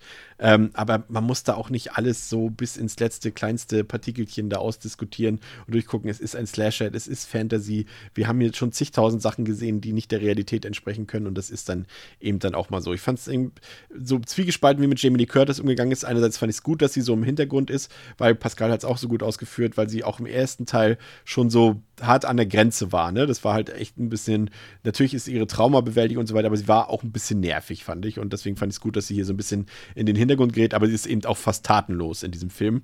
Ähm, beim ersten Mal gucken fand ich den auch erstaunlich deprimierend und traurig, den Film. Hat auch nicht so, fand nicht so, und das meine ich jetzt ohne Wertung, nicht so richtig viel Spaß kam da auf. Weil er eben schon sehr düster ist und er zeigt auch viel Leid. Der zeigt auch so, auch so im beiläufigen Szene. Ihr könnt euch erinnern an den einen Typen, an den einen Jungen, an den einen Freund von Allison, der da ja aufgespießt wird an dem Zaun, äh, der Ja. hier nochmal auftaucht, quasi nur als Leiche sozusagen. Und die Mutter sieht ihn dann nur und wie, wie der, wie der das Krankenhauspersonal da umging. Ja, ich suche meinen Sohn und der muss hier eingeliefert sein. Ja, entschuldigen Sie bitte, ich kann Ihnen jetzt nicht sagen, ob der tot ist oder nicht, so, weißt du, und dann muss sie das selber nachher sehen. Und so eine Sachen, der zeigt auch schon viel Leid, wenn auch nur für, für ein paar Sekundenbruchteile und so weiter. Und ähm, das wirkt sich auch oft aufs Gucken aus, finde ich. Aber die größten Stärken sind für mich audiovisueller Natur. Der Score ist unfassbar gut, bockenstark, atmosphärisch ist er wieder auf sehr hohem Niveau. Ich finde auch, dass der auch so, wie gesagt, krasse Kameraarbeit hat. Die Lichtquellen werden richtig gut genutzt, wie beim Vorgänger. Man darf auch nicht vergessen, der ganze Film spielt bei Nacht. Ne? Hat man jetzt auch nicht so viele Filme, die das haben. In einer sehr, sehr in einer sehr, langen The Longest Nacht. Night. Ne? The Long Halloween, sagt man, glaube ich, bei Batman. Ähm, ja, Effektarbeit ist super, Special Effects sind super. Michael ist klasse, agiert so brutal wie nie. Und die, die Kills, das ist alles, die ganze Art und Weise ist halt wieder sehr schäbig, sehr roh und auch wieder so hart. Jetzt nicht so krass wie bei Rob Zombie, aber schon dicht dran. Und er hat auch definitiv für mich die brutalsten Einzelkills zu bieten. Also Michael darf sich wirklich austoben und dabei gibt es auch keine Ironie. Ähm, und das Ganze ist für mich gut und eindrucksvoll in Szene gesetzt, vor allem eben Michael selbst. Und er wirkt halt hier wieder wie so ein unaufhaltsames Tier und ihm kann sich keiner in den Weg stellen und das funktioniert für mich am besten. Dann habe ich Ehrfurcht vor ihm, habe auch Angst vor ihm und so muss das Ganze funktionieren. Und ja, ich sage nur Evil Dies Tonight. Dreieinhalb von fünf. André. Ja, Evil Dies Tonight. Mein Lieblings-Evil Dies Tonight-Moment ist übrigens der, wo, ähm, wo der Chief dann im Krankenhaus, kurz bevor dann der Mob äh, loszieht, um den falschen Michael zu jagen, ähm, muss er einmal kurz rausgehen, weil er gerufen wird. Und kurz bevor er noch die Tür rausgeht, schreit er nochmal nach hinten so, Evil Dies Tonight übrigens so. Ja. das ist alles so, oh Gott. Also das war ein bisschen cringe, muss ich sagen. Ähm, das, das, das war ein bisschen unnötig, dieses Rumgeblöke, aber gut. Ähm, ja, Halloween Kills. Also Chris hat schon sehr viel angesprochen, das ich jetzt auch nicht wiederholen werde. Ich mache es im Schnelldurchlauf. Äh, ist der Film unbedingt nötig? Nein. Hätte, hätte ein äh, zweiter und also hätte Halloween Ends einfach direkt jetzt kommen können und hätte das alles in einen Film irgendwie packen können? Ich glaube schon. Ähm, natürlich ist es ein Produkt des Erfolges des 2018ers einfach und ähm, sie haben es ja dann wissentlich gestreckt und es sollten ja auch eigentlich ursprünglich zwei Filme werden. Von daher muss ich sagen, Halloween Kills versagt für mich schon auf der narrativen Ebene ziemlich. Also ich finde, er erzählt halt zu wenig. Die Sachen, die er aufmachen will, macht er zu holprig und ähm, spielt sie einfach auch nicht aus. Diese ganze Mob-Thematik, wie gesagt, ich mag diese, ähm, das, jetzt kommt mal das, jetzt kommt mal das Dorf oder die Stadt, nennen wir sie mal Stadt Haddonfield, äh, jetzt kommt mal die Stadt zu Wort quasi und dieses, ähm, eine Stadt lehnt sich auf gegen böse Dinge, die dort passiert sind. Aber wir haben ja gesagt, aus welchen Gründen das irgendwie wenig Sinn macht in dieser Timeline, weil die Stadt eigentlich gar nicht so richtig traumatisiert sein dürfte, weil ja. die, Stadt, die Stadt hat nicht zwölf Filme durchlebt, sondern eigentlich nur einen äh, und eine Tat und nicht, äh, nicht hunderte Morde, sondern drei, wenn es hochkommt. Und ich, deswegen bin ich halt nicht, der Film kann mich nicht überzeugen äh, von diesem Mob, warum der so agiert, wie er agiert und warum diese Charaktere von früher scheinbar so gebrandmarkt sind von der Halloween-Reihe und warum die, wir haben es schon gesagt, warum die alle noch in Haddonfield sind und so weiter und so fort. Also diese ganze äh, Aufarbeitung der Stadt Haddonfield, die sich dann zu einem Wutmob, einem Hassmob Michael entgegenstellen wollen, das ähm, finde ich prinzipiell interessant, aber der Film schafft es äh, komplett für mich nicht, das Ganze greifbar und logisch auszuerzählen. Und deswegen ist es für mich leider ein schwacher Teil des Films, der aber leider sehr viel Raum einnimmt. Und ähm, auch diese, wie gesagt, diese Hetzjagd auf den falschen Michael, auf den Tiv wie heißt der Tiv Tivoli? Tiv Tivoli? Ja. Tovoli, ja. Tovoli. Ähm, nee, das, ist für, das war für mich alles irgendwie nicht, nicht greifbar und nicht plausibel. Und wir haben schon gesagt, es muss nicht alles plausibel sein, aber das, das war schon too much irgendwie. Und dafür, dass es im Film, wie gesagt, so viel Raum einnimmt. Echt schade. Ähm, auch, dass das quasi Laurie so ein bisschen rausgenommen wird oder überhaupt die Strolls im Film lange Zeit gar nicht wirklich viel machen, fand ich jetzt nicht so schlimm, weil der Film dafür eben sehr viele neue Charaktere reinwirft. Und das wiederum funktioniert auch, wie gesagt, falsche Fährte. Du denkst erst ein bisschen, okay, wir haben vielleicht eine neue Konstellation für den Film jetzt, die dann aber eben durch Michael sehr, sehr schnell wieder nach und nach aus dem Film rausgenommen werden. Und ja, am Ende des, des Tages macht Halloween Kills halt das richtig, was der Name sagt. Also Halloween Kills als Name, besser hätte man den Film halt wirklich einfach auch nicht benennen können, weil ähm, der Film punktet halt wirklich einzig allein auf der Slasher-Ebene. Da aber eben sehr solide. Also als reiner Slasher mit einem, mit einem wirklich fiesen Antagonisten, nämlich Michael, der ja wirklich Schlacht, schlachtermäßig wie nie durch den Film durchwartet und einfach alles kalt macht auf sehr bestialische Weise mit harten, guten Effekten und wirklich auch keiner Überhöhung, sondern einfach harten Kills. Ähm, so, also als Slasher-Fan geht mir das Herz halt auf. So. Also mehr, mehr habe ich da auf der Slasher-Ebene auch gar nicht erwartet. So. Und das, das gibt er mir. Wie gesagt, gibt hier Ungelenke, Anführungszeichen Kampfszenen. Ähm, ich erwarte jetzt nicht, dass, Ma dass Michael Myers plötzlich äh, IQU-weiß wird und hier irgendwelche Dropkicks verteilt.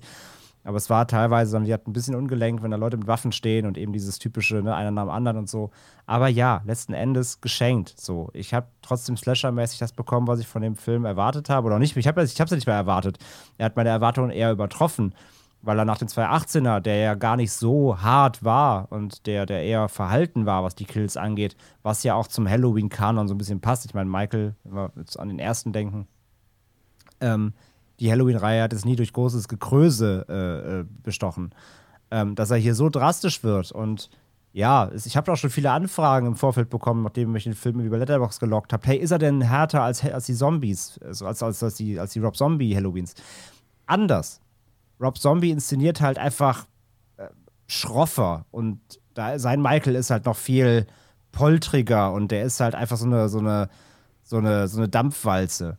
Und der Michael hier in dem Halloween ist jetzt halt in Halloween Kills, ist halt eine Tötungsmaschine. Fies. Aber er ist trotzdem immer noch Michael Myers. Er ist nicht dieser, dieser fast Wrestler-artige äh, Brocken so von Zombie, sondern er ist schon Michael, aber einfach jetzt wirklich komplett losgelassen, ohne, ohne wirklich jegliches Zurückhalten. Der, der geht einfach komplett rein und macht halt wirklich alles kalt, was ihm irgendwie vor, vors Messer läuft. So. Und das halt eben sehr, sehr bestialisch so. Und äh, wie gesagt, auf der Slasher-Ebene komplett abgeholt, hat mich komplett überrascht, dass er hier so mal ausrastet, auch für einen Mainstream-Horrorfilm, was Halloween Kills immer noch ist, ist das wirklich schon sehr brutal und kratzt da wirklich an allen Freigabegrenzen, glaube ich, würde ich sagen. Ähm, von daher, das hat mich komplett eben äh, abgeholt. Dazu kommt der Look and Feel.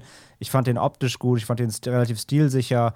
Äh, die Flashbacks, wie gesagt, habe ich die haben müssen. Nicht unbedingt. Haben sie mir was kaputt gemacht? Eigentlich nicht. Ähm, äh, haben sie groß was hinzugefügt, was jetzt wichtig ist? Auch nicht unbedingt. So, von daher, mit denen, mit, mit, dem bin ich ein bisschen emotionslos gegenüberstehend. Ich fand sie gut gemacht optisch, so das hat mich wieder sehr, sehr beeindruckt. Ähm, aber sie müssen jetzt auch nicht unbedingt sein, aber sie haben auch keinem wehgetan. Und von daher so, ähm, wie gesagt, narrativ äh, ist der Film nicht nötig. Ähm, trotzdem bin ich jetzt sehr gespannt, gerade mit dem Ende, was dann doch wirklich nochmal drastisch kam, wenn auch, auch hier zu schnell auserzählt. Also dieser krasse Moment des, des Kills an der Tochter von Laurie, der war so schnell und so unemotional erzählt, fand ich irgendwie schade. Ähm, ich, bin, ich, bin, also ich bin fast überzeugt, dass Enz das nochmal in der, dann nochmal Ja. aufgreifen wird. Vielleicht spielen sie es da nochmal irgendwie mehr aus, aber das ging mir dafür, dass das, das so, dass, dass ja auch der, der, das grausame Highlight des Films eigentlich werden sollte. Darf ich mal kurz was aufwerfen? Ja. Noch an dieser Stelle. Es war ja auch ein bisschen weird, ne? Dass Michael plötzlich hinter ihr stand. Mhm. Wer weiß, ob das überhaupt passiert ist, was wir da gesehen haben. Vielleicht war es das Morphium. Vielleicht hat, vielleicht, hat Loris- vielleicht war das Loris Vision einfach Vielleicht nur. hat oder sowas. Loris Morphium im Arsch einmal gekickt und Ja. vielleicht, weiß man nicht. Aber wenn es das Ende gewesen sein sollte und es war real, dann war es fast ein bisschen unspektakulär, leider. Also ja, alles, was narrativ passiert, irgendwie war leider holprig erzählt und wie gesagt, ich glaube, ein knackiger Zweiteiler hätte das dem Ganzen vielleicht besser getan. Nichtsdestotrotz, ich finde Halloween Kills als Film für sich trotzdem solide. Ich gebe ihm drei von fünf. Ich habe zum Vergleich, ich habe 2018er dreieinhalb gegeben. Ich fand ihn ja auch nicht perfekt, aber der war sehr gut. Ich finde Halloween Kills, wie gesagt, auf der ganzen Slasher, der Slasher-Part ist fantastisch für mich. Oder sehr gut, sagen wir mal sehr gut. Es gibt da auch ein Herz, so. Ich war Slasher-mäßig abgeholt. Alles, was narrativ passiert, so storytechnisch, ist leider wirklich nicht ganz das Gelbe vom Mai. Drei von fünf. Pascal. Ja. Ähm, genau, also, was soll ich jetzt dazu sagen? Ich überlege gerade, also auf der narrativen Ebene kann ich ähm, nicht widersprechen. Das ist tatsächlich, ja, ich sage ich mal holprig. Die Frage ist halt natürlich, wie viel Narration oder wie viel Geschichte erwarte ich von dem Halloween. Aber das ist dann eh nochmal die Frage, was erwarte ich jetzt von dem 13. Halloween-Film irgendwie? Was will er mir erzählen? Oder will er mir noch irgendwie mehr erzählen, als ähm, ich es jetzt für einen Slasher irgendwie als nötig empfinden würde? Und deshalb sehe ich halt tatsächlich oder erwarte ich oder hoffe ich und wünsche ich mir halt tatsächlich, dass ein Halloween-Film die Stärken des Originals irgendwie schafft auszuspielen, gleichzeitig ein guter Slasher zu sein und naja, klar, also eine, eine Geschichte in Anführungszeichen, ja, die sollte dann, gerade wenn du jetzt so eine Trilogie aufmachst und wenn du halt natürlich irgendwie jetzt auch wieder Laurie in den Mittelpunkt stellst, brauchst die natürlich.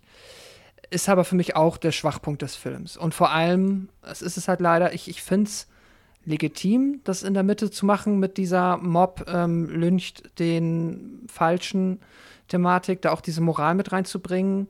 Aber ich hätte es hier nicht gebraucht und ich hätte es wahrscheinlich auch sogar besser gefunden, wenn man das weggelassen hätte und sich da was anderes ausgedacht hätte, was man in der Zeit hätte machen können. So, das muss jetzt nicht, also ich finde auch, Michael ist einer, der, und der ist schon, der hat schon sehr viel Killzeit in diesem Film. Aber Michael Myers ist auch eine Figur, die funktioniert in Dosen immer besser. Die funktioniert ganz gut, wenn du immer wieder zwischendurch dann auch deine Zeit zum Durchatmen hast. Und das hast du natürlich in dem Film, auch gerade durch diesen Mittelpart. Aber äh, da hätte ich mir dann einfach was anderes drin gewünscht. Das ist halt so, glaube ich, mein größter Kritikpunkt. Ansonsten, audiovisuell habe ich nichts auszusetzen. Ich finde, er sieht äh, gut aus. Ich finde, er hat auch wirklich sehr, sehr, sehr gute Momente. Gerade halt, ähm, ja, in der Szene mit den Feuerwehrmenschen und äh, auch ansonsten. Ich habe manchmal zwischenzeitlich das Gefühl gehabt, ich hätte noch ein bisschen mehr, also jetzt Halloween, der Feiertag, Halloween, ähm, Setting hier und da ganz gerne gehabt, weil es ist ja immer noch die Nacht von Halloween. In der Bar am Anfang hast du das ganz gut, da sind ja auch alle Menschen verkleidet. Später relativiert sich das, da hat der 218er tatsächlich noch ein bisschen mehr gemacht, aber das ist dann auch wieder mit dieser Zeit. Ich, das ist ja, also, um welche Uhrzeit irgendwie hier wann was spielt, wird einem ja hoffentlich auch aus, also wird einem wahrscheinlich aus guten Gründen auch nicht versucht zu erklären. Ähm, naja, das ist, glaube ich, so der einzige Punkt, wo ich ein bisschen, ähm, ja, mir fast noch mehr erwünscht hätte. Ansonsten, ja, ich kann mir mittlerweile auch tatsächlich vorstellen, dass halt, ich habe ja auch schon beim 218er Diskussion geführt mit Menschen, die gesagt haben, weil ich fand den damals wirklich ziemlich gut. Und ich habe den auch hier und da erwähnt, so das war schon so einer der besseren, also einer meiner liebsten Filme aus dem Jahr, ähm, gerade aus dem Genrebereich, sag ich mal. Ähm, und viele Menschen fanden ihn halt fürchterlich. Und ich glaube tatsächlich, dass man auch einfach noch mal anders auf diese neuen Halloween-Filme blickt, wenn man dann auch mal durch das Tal der Tränen der ganzen Sequels von Freitag, Halloween und all den anderen reingegangen ist, wo man halt wirklich auch so viel Leid ertragen hat, in Anführungszeichen. Nicht, dass da nicht auch gute Filme bei waren, aber auch sich mit Halloween Resurrection so einen Quatsch angucken musste, dass sich das hier natürlich dann halt im Vergleich ja, es ist einem das Herz aufgeht. Und das tut es bei mir auch dann tatsächlich noch bei Halloween Kills. Ich finde den halt als Slasher fantastisch. Ja, und kannst, da kannst du mal reingrätschen, sorry Pascal. Ja. Guter Punkt eigentlich, fällt mir auch gerade noch so ein. Vielleicht auch bei vielen Leuten, die den Kills jetzt wirklich so schlecht finden, vielleicht haben die auch die, die Untiefen mit 5, 6 und so vielleicht gar nicht gesehen. Also von, vielleicht haben die nur den ersten Halloween gesehen oder so. Also das ist nur mal als Wild ja. Guess. Weil dann, also wenn du schon weißt, was für Abgründe er schon gesteckt hat, die Reihe, dann bist du vielleicht echt auch bei Kills dann umso, umso euphorischer, weil es einfach besser gemacht ist. Auch das vielleicht so ein Punkt. Vielleicht haben sie die Abgründe noch gar nicht gesehen, so wie wir. ja, vielleicht ist das ein Grund. Und man muss auch zugeben, es gibt, wir haben ja wirklich gerade eigentlich eine coole Zeit für den Horrorfilm. Und wenn dann natürlich auch so im Mainstream-Bereich viele Menschen halt dann wirklich jetzt den nur mit den richtig guten, richtig, richtig guten Film vergleichen, dann fällt er halt auch vielleicht ab und ist dann wirkt eher wie negativ. Während ich den jetzt halt so im Halloween-Kontext, spielt er für mich, für mich persönlich im vorderen Drittel mit, auf jeden Fall. Und deswegen, ich finde, also die Figur Michael funktioniert, die Ehrfurcht ist da, die Angst ist da. Ich liebe es, wie sie es geschafft haben. Wir haben es hier das Pärchen, wir haben die beiden Johns, groß und klein. Die, man bekommt die nur kurz etabliert und ich finde die charismatisch und das ist etwas, was so vielen Horror- und Slasher-Filmen abgeht, dir Figuren zu servieren, die dir innerhalb von kurzer Zeit charismatisch genug werden, als dass du mitfieberst. Und das klingt so trivial, aber ich glaube, das ist super schwierig, weil nur so kann ich mir erklären, dass es halt in ganz, ganz vielen Filmen überhaupt nicht funktioniert und hier funktioniert es richtig gut. Und das mag ich. Ich habe da richtig, ich fand die beiden Johns cool und dann sind die gestorben, ja gut. Das ist dann halt, ja, das ist halt, so spielt der Film halt mit mir und das funktioniert dann richtig gut. Und da bekomme ich Angst, da fieber ich mit und ähm, ja, ziehe daraus meine Unterhaltung. Das ist klasse. Ich mag auch, dass der Film, also bei den ganzen Fanservice-Sachen habe ich auch meine Probleme. Ich finde es äh, grundsätzlich cool. Manche Sachen mag ich, manches ist mir zu viel. Die Maske aus Halloween 3 ist mir auch zu viel.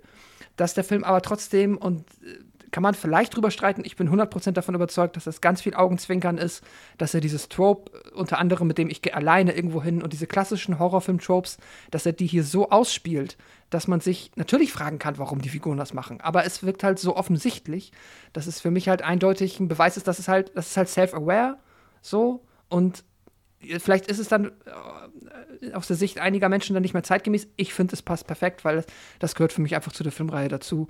Und ähm, und auch zu diesem Subgenre des Horrorfilms und deswegen mag ich das.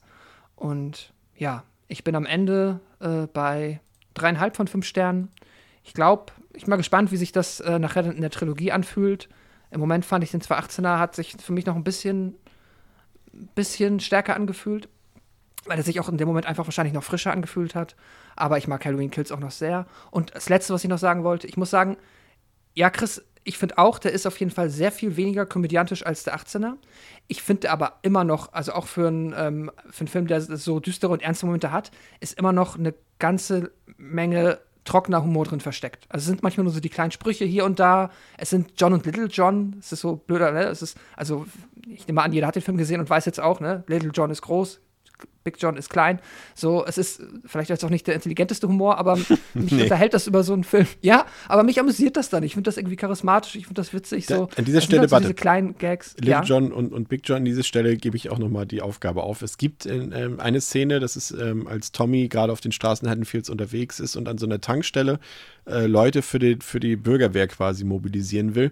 Da sitzt im Hintergrund so ein Mann auf einer Bank und quasi der Rücken der Bank ist scheinbar irgendeine Plakatwerbung für Little John und Big John. Und die beiden sehen da so aus wie Wedding Planner, aber ich bin mir da nicht sicher. Falls es jemand irgendwie nochmal genauer äh, beobachten kann und, äh, und das herausfindet, für was das jetzt Werbung war, vielleicht haben sie auch nur ihren Hochzeitstag oder so dort plakatiert in der ganzen Stadt. Ich weiß es nicht, aber das wäre mal interessant. Ja, zurück zu dir. Ja, alles gut. Genau, ja. Es sind so Kleinigkeiten. Ich finde, der Film hat schon seinen Humor. So, es gibt die Momente hier und da und da finde ich den eigentlich ganz gut. Hat mir gut gefallen auf der Ebene auch, ja. Ja, genau. Ähm, und ich glaube, das war's. Ich hoffe, ich habe nichts vergessen, aber nee, ich glaube, insgesamt haben wir auf jeden Fall alles erwähnt, was wichtig ist. Ja, dreieinhalb von fünf. Wunderbar. Wir hoffen, dass ihr euch den Film im Kino angesehen habt, wenn ihr diesen Podcast hört. Und falls ihr ihn trotzdem schon gehört habt, obwohl ihr den Film noch nicht gesehen habt und jetzt Bock habt, guckt ihn doch bitte im Kino. Ähm, und ansonsten soll es für heute gewesen sein. Ihr kennt eure Aufträge für unsere 200. Episode.